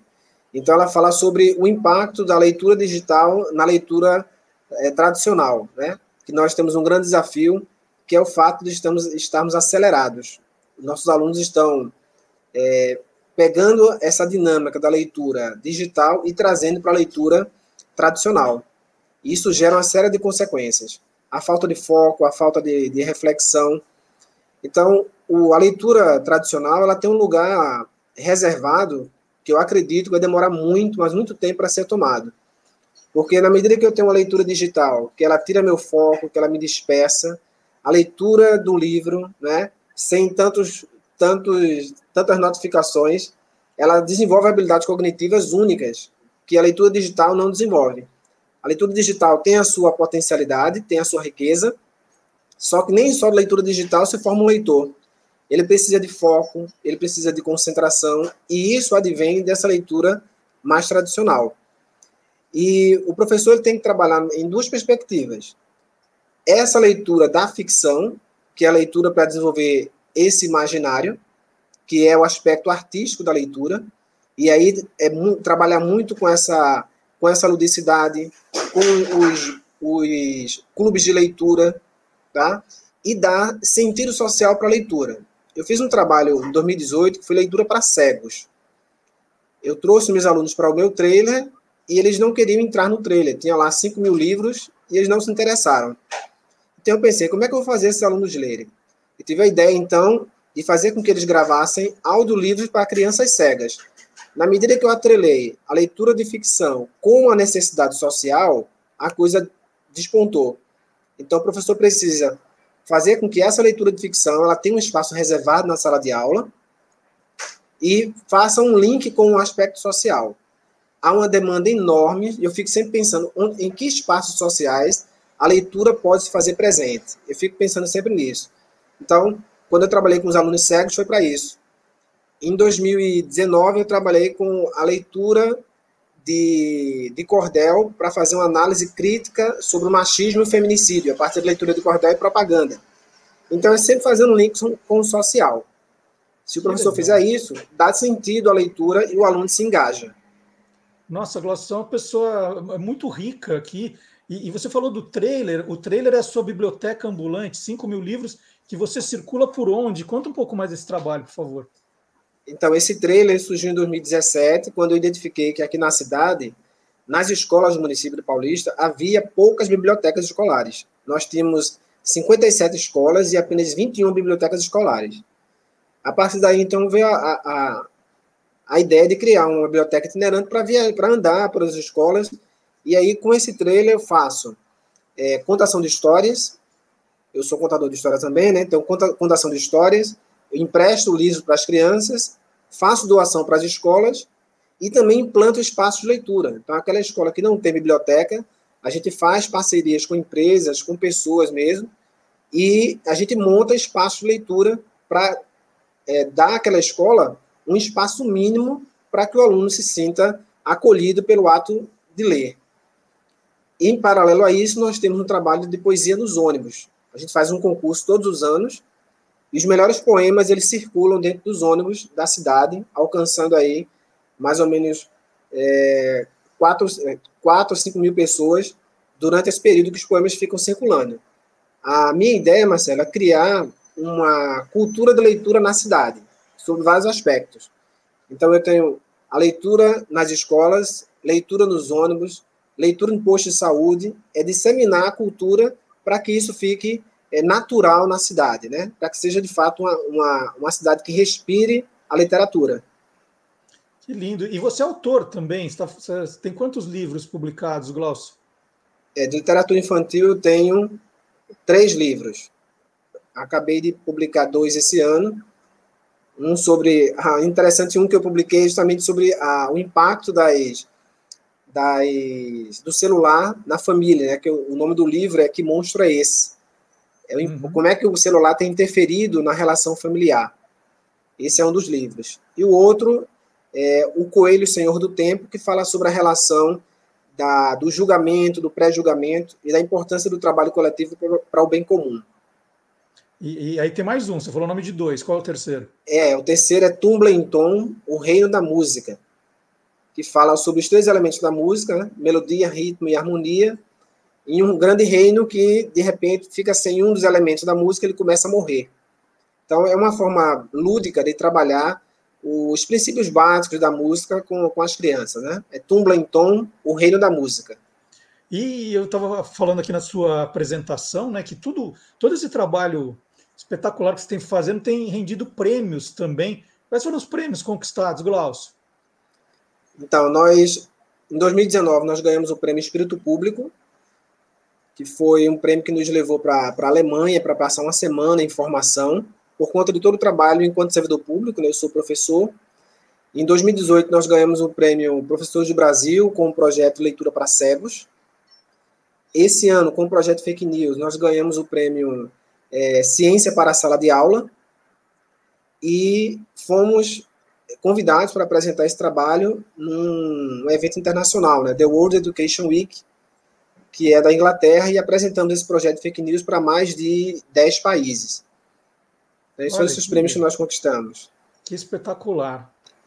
Eu tenho um filho, eu tenho um filho adolescente, né, que tá, sempre questiona, ah, mas tem que estudar para quê, por quê, né? Todo mundo acha que vai ficar rico sendo TikToker, né? E é, é e acham que todo mundo é Bill Gates ou, ou Gutenberg, Gutenberg né? É. Saiu da universidade e, e despontou. É isso. Então a gente precisa de professores como você. E eu vou te mandar, Glaucio, vou, você fica na, na linha aí, na, eu vou chamar um quadro agora, você continua, que eu vou pegar tá. o seu endereço, que eu só tenho o endereço da escola, e eu vou te mandar de presente, olha, para a tua biblioteca, tem o Esquadrão Curioso em Nova Aventura. E agora, mais, agora eles não estão mais atrás de fake news, não. Agora eles voltam no tempo, né? E eu vou te mandar Caramba. esse aqui. Muito grato. Esse é para você e vou mandar um para a sua biblioteca também, tá bom? Ah, os alunos vão adorar, vou compartilhar com eles já, viu? Que joia. Então, ó, esse foi o Glaucio Ramos, é, ele é da cidade de Paulista, na Grande Recife. Ele é doutor em linguagem e cultura, formador de professores, contador de histórias, escritor infantil, empreendedor social e aquele professor que todo mundo quer ter ou gostaria de ter tido. Glaucio, super obrigado, parabéns de novo. E agora eu vou chamar aqui o, o vamos saber o que o Magalhães Júnior contou na quinta-feira passada no programa Quem Te Viu, Quem TV. O Maga sempre escolhe um pouco de história da televisão para contar aqui e a gente vai agora ouvir o Magalhães. Glaucio, muito obrigado de novo, bom dia para você. Eu agradeço, até breve, Marcelo. Até, Sucesso. vamos lá. Magalhães Júnior, Quem Te Viu, Quem TV, da quinta-feira passada aqui no programa. Vamos ver.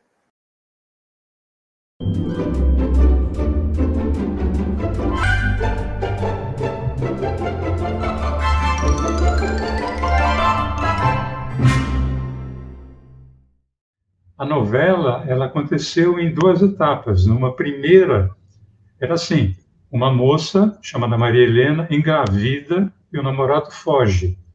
Aí o pai da moça ordena que ela vá morar numa fazenda bem distante, junto com a sua ama, que ama de leite, né, chamada Dolores. E ali nasce o filho dela. Só que a Dolores sabia que o pai da Maria Helena, que era o Dom Rafael, tinha dado ordem de matar o menino assim que ele nascesse. Então essa é, Dolores foge com a criança para salvar a criança. E a Maria Helena acaba indo para um convento. Essa é a primeira fase. Numa segunda fase, o, o filho de, dessa moça, que recebe o nome de Alberto, Albertinho, como a mamãe Dolores passaria a chamar, porque ela assume como filho dela. Então ele cresce, o Albertinho cresce chamando a mamãe de Mamãe Dolores. Ele não falava mamãe, era Mamãe Dolores. Uhum. Ele torna-se médico e é aí que ele conhece a Isabel Cristina. Inclusive tem uma, uma coisa, tem um segredo ali que os dois eram primos e uhum. não sabiam. O, público sabia, mas eles não. E o público sofreu muito junto com a Mamãe Dolores, né? que é como o Albertinho chamava, porque tinha uma série de segredos que o público sabia e torcia para que chegasse a hora de serem revelados. O Maga quer dizer então que é, o Albertinho Limonta e a mamãe Dolores formavam um par ali que tinha uma trama tão forte quanto a do Albertinho e Isabel Cristina, né? Ah, com certeza. Olha, a relação do. Você vê, tanto é que os cachorros estão latindo, vocês, vocês estão ouvindo. A, a relação filho e mãe e os segredos que a mãe sabia e não podia revelar, fez com que o público sofresse junto com toda aquela angústia, né? É, teve um dia, eu, eu me lembro que eu tinha prova. É, não que eu fosse um grande. Não que isso fosse impeditivo de qualquer coisa, né? Não, isso não me impedia de nada. Mas eu, eu não estava vendo a novela. Eu morava num, num sobrado. E quando eu desci a, a minha tia, é, Celina, que, como eu falei, está viva até hoje, ela sempre foi uma mulher muito forte. Eu nunca vi, pouquíssimas vezes eu vi minha tia chorar. E quando eu cheguei na, na sala, ela estava em prantos. Eu não me liguei que estava rolando a novela. Sabe quando você pensa, pô, morreu alguém, né? Eu falei, o que que foi? Ela falou, mas ela me deu uma bronca. Ela falou, você não sabe? Eu falei, não. Eles ainda não se viram. Quem, pô? E aí, tomei mais uma dura, né? Na novela, porque estava no intervalo, porque senão nem falar comigo ela falaria, né? Era porque é, era, um, era um momento assim muito dramático em que o Albertinho, que já era médico, ele estava atendendo aquele que era o seu avô, sem que ele soubesse que era o avô e sem que o avô soubesse que ele era o neto, uhum. né? E ela estava muito emocionada, eh, tanto que ela falou, a minha mãe não conseguiu falar, de tão emocionada que ela estava, né? E eu quase não consegui falar porque eu estava com medo de apanhar. Então eu resolvi ficar quieto. E fica o aviso: se você gostou desse pedacinho do Quem Te Viu, Quem TV, né, falando do direito de nascer, você pode assistir ao programa inteirinho, inteirinho. Fala, puxa, mas era quinta-feira, 8 horas, Marcelo, nesse dia eu não posso, estou na faculdade, né? puxa, não dá, é hora do meu jantar em casa. Tudo bem, você pode assistir a hora que você quiser. Essa é a vantagem. No, no canal do YouTube, do Guia dos Curiosos, no canal do, do YouTube, você vai ver playlists. Aqui em cima, playlists. E você clica lá e procura o Quem Te Viu, Quem TV. São 60 programas com a história da televisão. Gente, é muita coisa. E muito legal é que hoje estamos sendo procurados é por estudantes. Né? Falar, estou fazendo um TCC sobre tal tema, vi que você e o Magalhães falaram sobre isso, né? querem saber mais, estão assistindo. Muita, muita coisa legal que você não pode deixar de ver. Combinado? Então, quem te viu, quem te vê, toda quinta, oito da noite, ou a hora que você quiser, a exemplo do programa. Você pode assistir também a hora que você quiser. E lembrando que o Guia dos Curiosos está nas principais redes sociais. Nós estamos no Facebook, no Twitter, no Instagram e no TikTok. Algumas coisas se repetem, mas tem muita novidade em cada uma das, das redes sociais. Importante, então, que você siga todas, comente, compartilhe. Lembra da palavrinha engajamento, gente. Aliás, ó, deixar um like se você estiver gostando do programa, deixar um comentário. É, eu vou, vou, vou pedir para abolirem o chat e todo mundo comentar aqui nos comentários, porque vocês gastam tudo nos, no, no chat e economizam aqui nos comentários.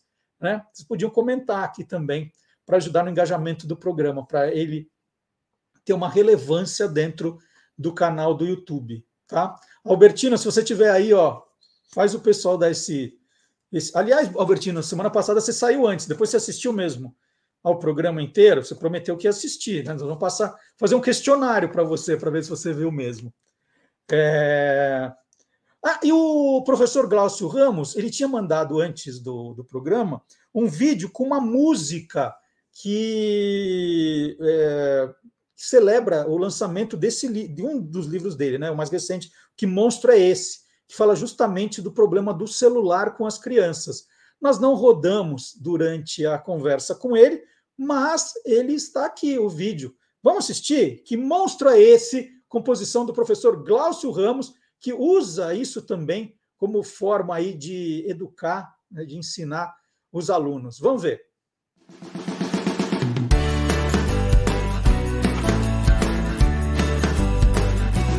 Tenho saudade do meu super-herói que me levava para voar e nas páginas de um bom livro meu sono ajudava a embalar. Tenho saudade da minha heroína que do monstro me protegia. Seu abraço era um escudo seguro. Eu me sentia, mas os dois estão presos, não conseguem se soltar. Estão presos às garras de um dragão, o dragão do celular. Mas sou filho de heróis, aprendi a lutar. Pra afastar o dragão, o melhor é cantar. Deixa o celular e vamos brincar. Deixa o celular e vem me abraçar.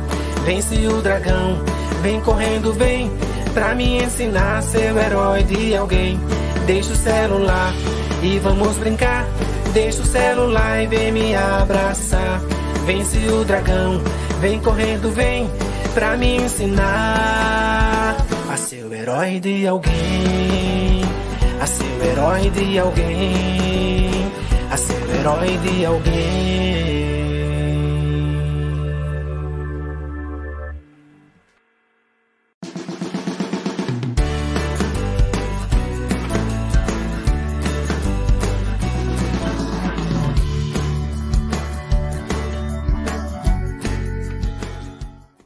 Bom, e a gente continua, né? Que eu prometi tem bastante Halloween hoje.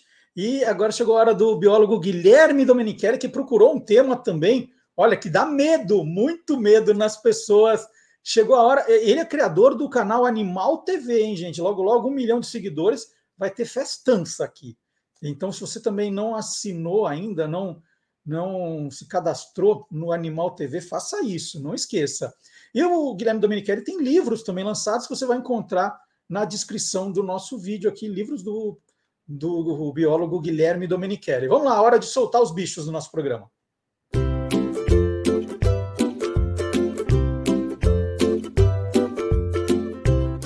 Soltando os bichos, com Guilherme Domenichelli.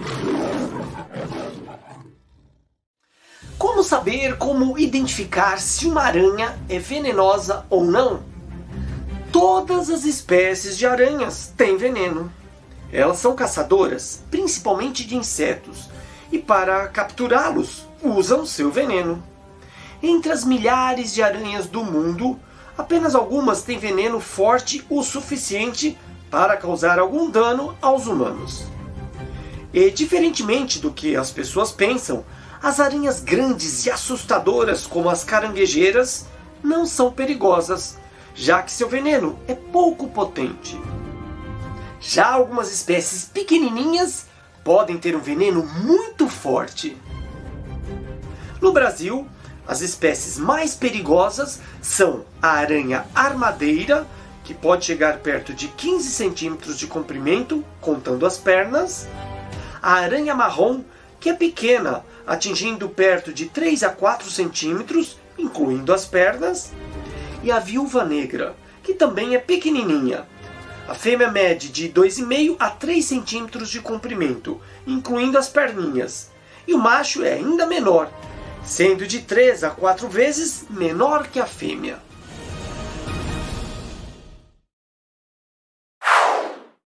E eu fico muito feliz quando eu recebo mensagens carinhosas aí de vocês, né? Não só por aqui, mas pelas redes sociais também. E eu queria agradecer uma mensagem que eu adorei essa semana do Fernando Tucori. Tucori, é Tucori, Tucori, vai, Tucori. Fernando, se eu, se eu errei, você me depois você me manda a, a correção, mas eu acho que é Tucori. E ele, vou colocar aqui na tela a mensagem. Uma curiosidade sobre o Guia dos Curiosos.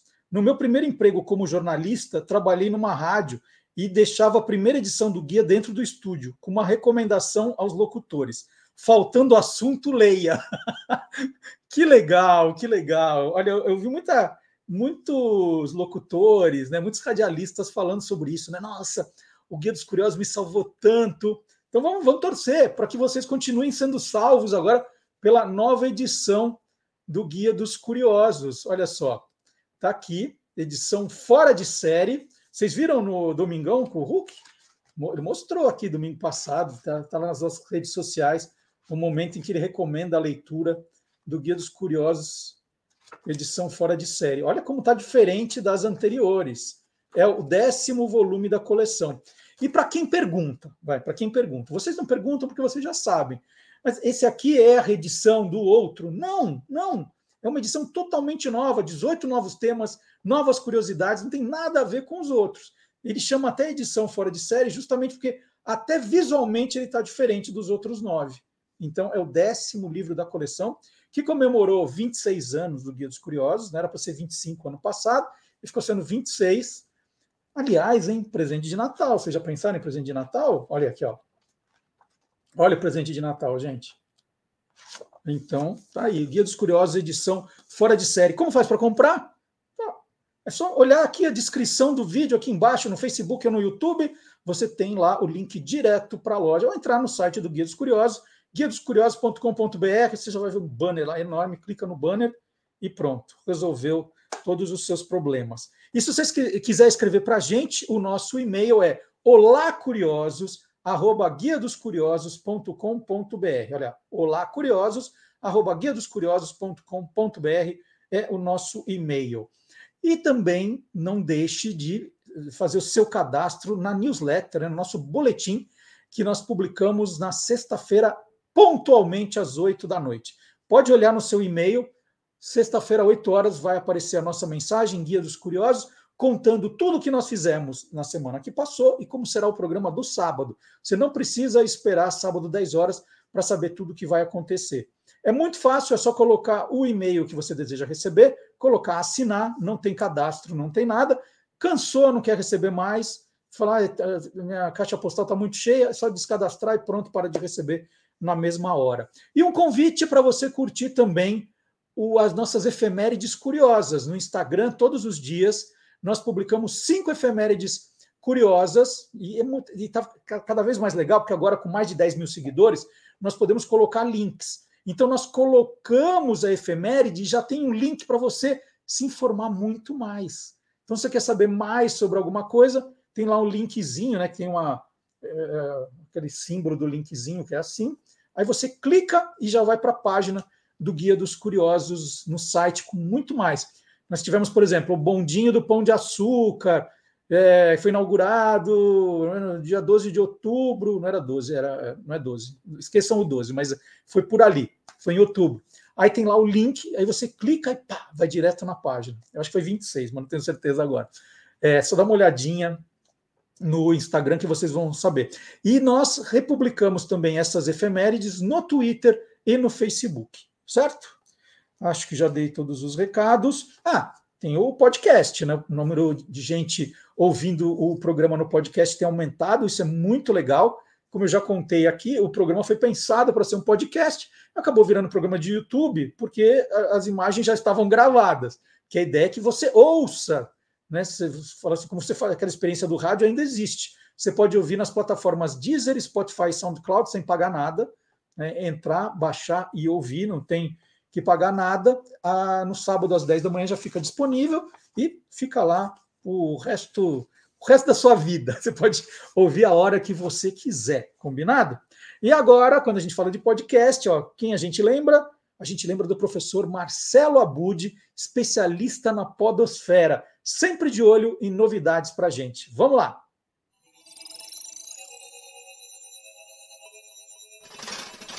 Hoje pode. Com Marcelo Abude. Não é de hoje que a jornalista e radialista Fabiana Ferraz se dedica a programas em que a cena musical brasileira feminina é o destaque. Na extinta Brasil 2000 de São Paulo, ela criou, produziu e apresentou, ao lado de Marcela Rocha, o divertido Clube das Mulheres, que foi uma atração matinal de destaque no início dos anos 2000. Por lá passaram nomes de peso: Gretchen, Rita Lee, Cássia Eller, foram algumas dessas personalidades. Pela atuação que teve e tem em diferentes emissoras de rádio, por exemplo, agora ela está na Cultura Brasil e na USP FM, aqui em São Paulo, Fabiana Ferraz tem sido finalista em diversas premiações. No final de 2019, ela também entrou para a Podosfera com o projeto Diversas. Eu estou finalizando a segunda temporada do Diversas, As Mulheres na Música Brasileira. Foi um ano de muita pesquisa, de muito trabalho de produção radiofônica. E o que me moveu a idealizar e a produzir o, o, Diversas foi o desejo de compartilhar essas mulheres potentes da música brasileira que produzem músicas que dialogam com os nossos tempos.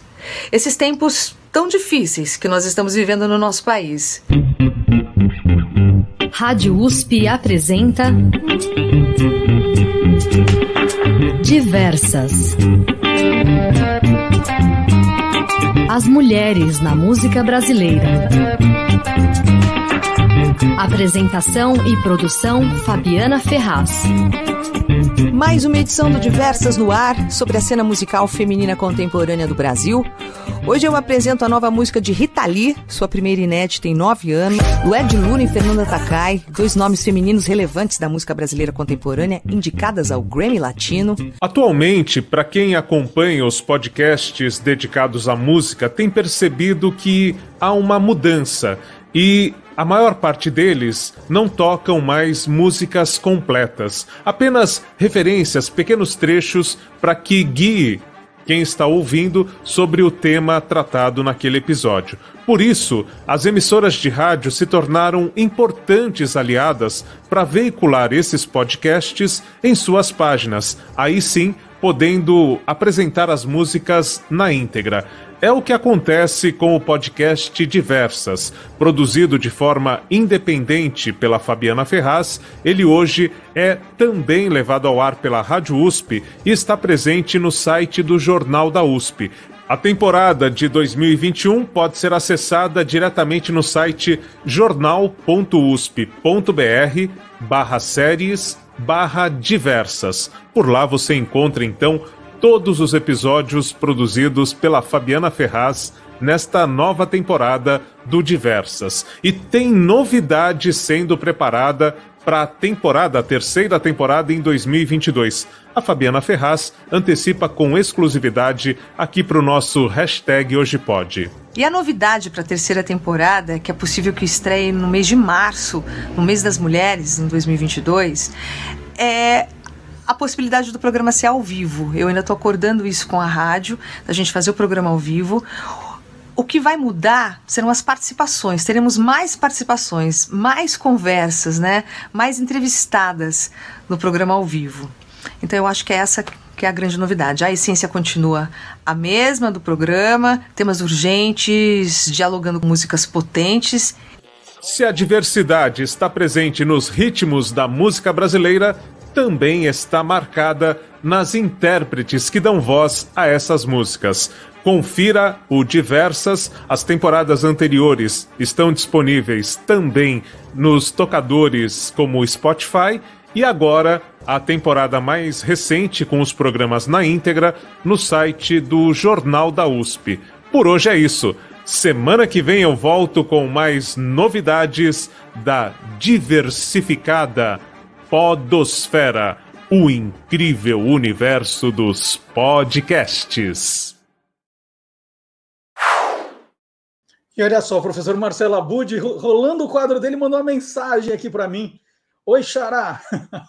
Dê um toque sobre as playlists com todos os livros do vestibular da Unicamp e da FUVEST, porque ele tá, fez um trabalho excelente no blog Peças Raras. Né? Ele fez áudios sobre cada um dos livros que foram adotados aí para os vestibulares da Unicamp e da FUVEST.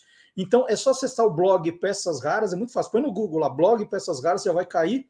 E ali tem os links para que as pessoas possam acessar os programas, os podcasts no site do Instituto Claro e do Spotify. Ó, que legal! Então, se tem alguém aí que vai fazer vestibular, quer saber mais sobre os livros, né?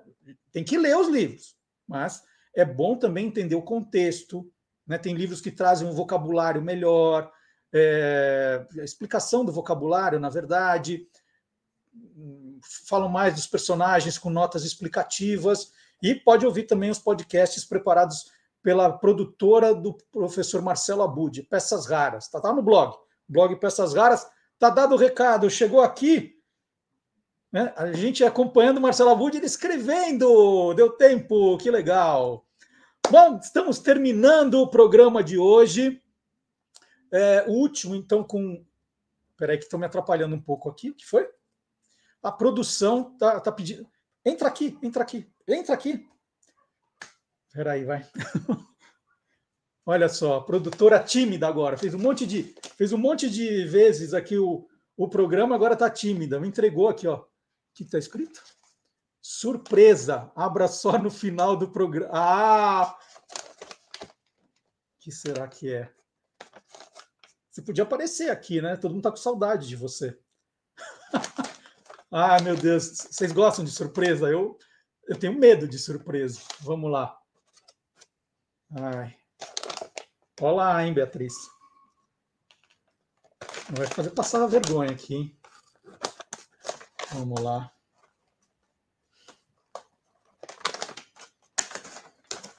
Por mim, eu já, eu já rasgava a sacola. Vou fazer uma coisa decente. Ai, deu nó aqui agora. Não tem tesoura. Espera aí. Vocês estão ansiosos? Eu também estou. Deu um nó aqui. Tem uma tesoura aí?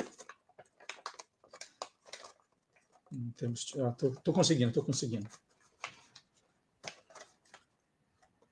Essa produção tem que facilitar a vida do apresentador. Imagina isso aqui na Globo, quanto já ia ter gastado tempo para abrir uma sacola. Olha, vamos ver. Gente! É o Curiosinho! que a sua curiosidade continue inspirando as pessoas por muitos e muitos anos. Feliz aniversário, Beatriz e Rodrigo. Olha que demais. Vou mostrar aqui, ó. Gente, é o curiosinho, que é o símbolo do, do nosso canal. Ixi, ah, eu vou rasgar, eu vou rasgar desse jeito. Bom, eh, semana que vem eu coloco aqui na estante, tá? Olha que demais. Curiosinho. Eu tô com medo de, de arrebentar a caixa, gente. Estou muito ansioso, muito desastrado. Não tem tesoura mesmo, hein? Peraí. Ah, não vou conseguir, gente. Semana que vem eu mostro. Semana que vem, ó, dá para ver, né? O curiosinho que eu ganhei aqui de 26 anos do programa. Tá aqui. Que demais. Muito obrigado. É, não vou conseguir terminar o programa. ah, eu vou, vou, vou me esforçar, vai. Nós estamos chegando ao final do programa de hoje e nós vamos terminar com música. Você vai ver, né? Você vai ver, é, você vai ver. Você vai ver música do capixaba Elias Muniz e do carioca Carlos Cola. Ela foi gravada pela dupla Zezé de Camargo e Luciano em álbum de 1994. Nós vamos ouvir agora a versão com a banda Beck e os Tiozão. Muito obrigado a todos e todas, muito obrigado pela companhia. É, já é, olha, o meu vigésimo aniversário com vocês. Que demais, né? Quando eu comecei, eu era bem novinho, gente. Que legal. Muito obrigado pelo carinho, pelas mensagens. É... Nem sei mais o que dizer, a não ser muito obrigado. Então, até a semana que vem com mais um Olá Curiosos. Tchau, gente. Playback.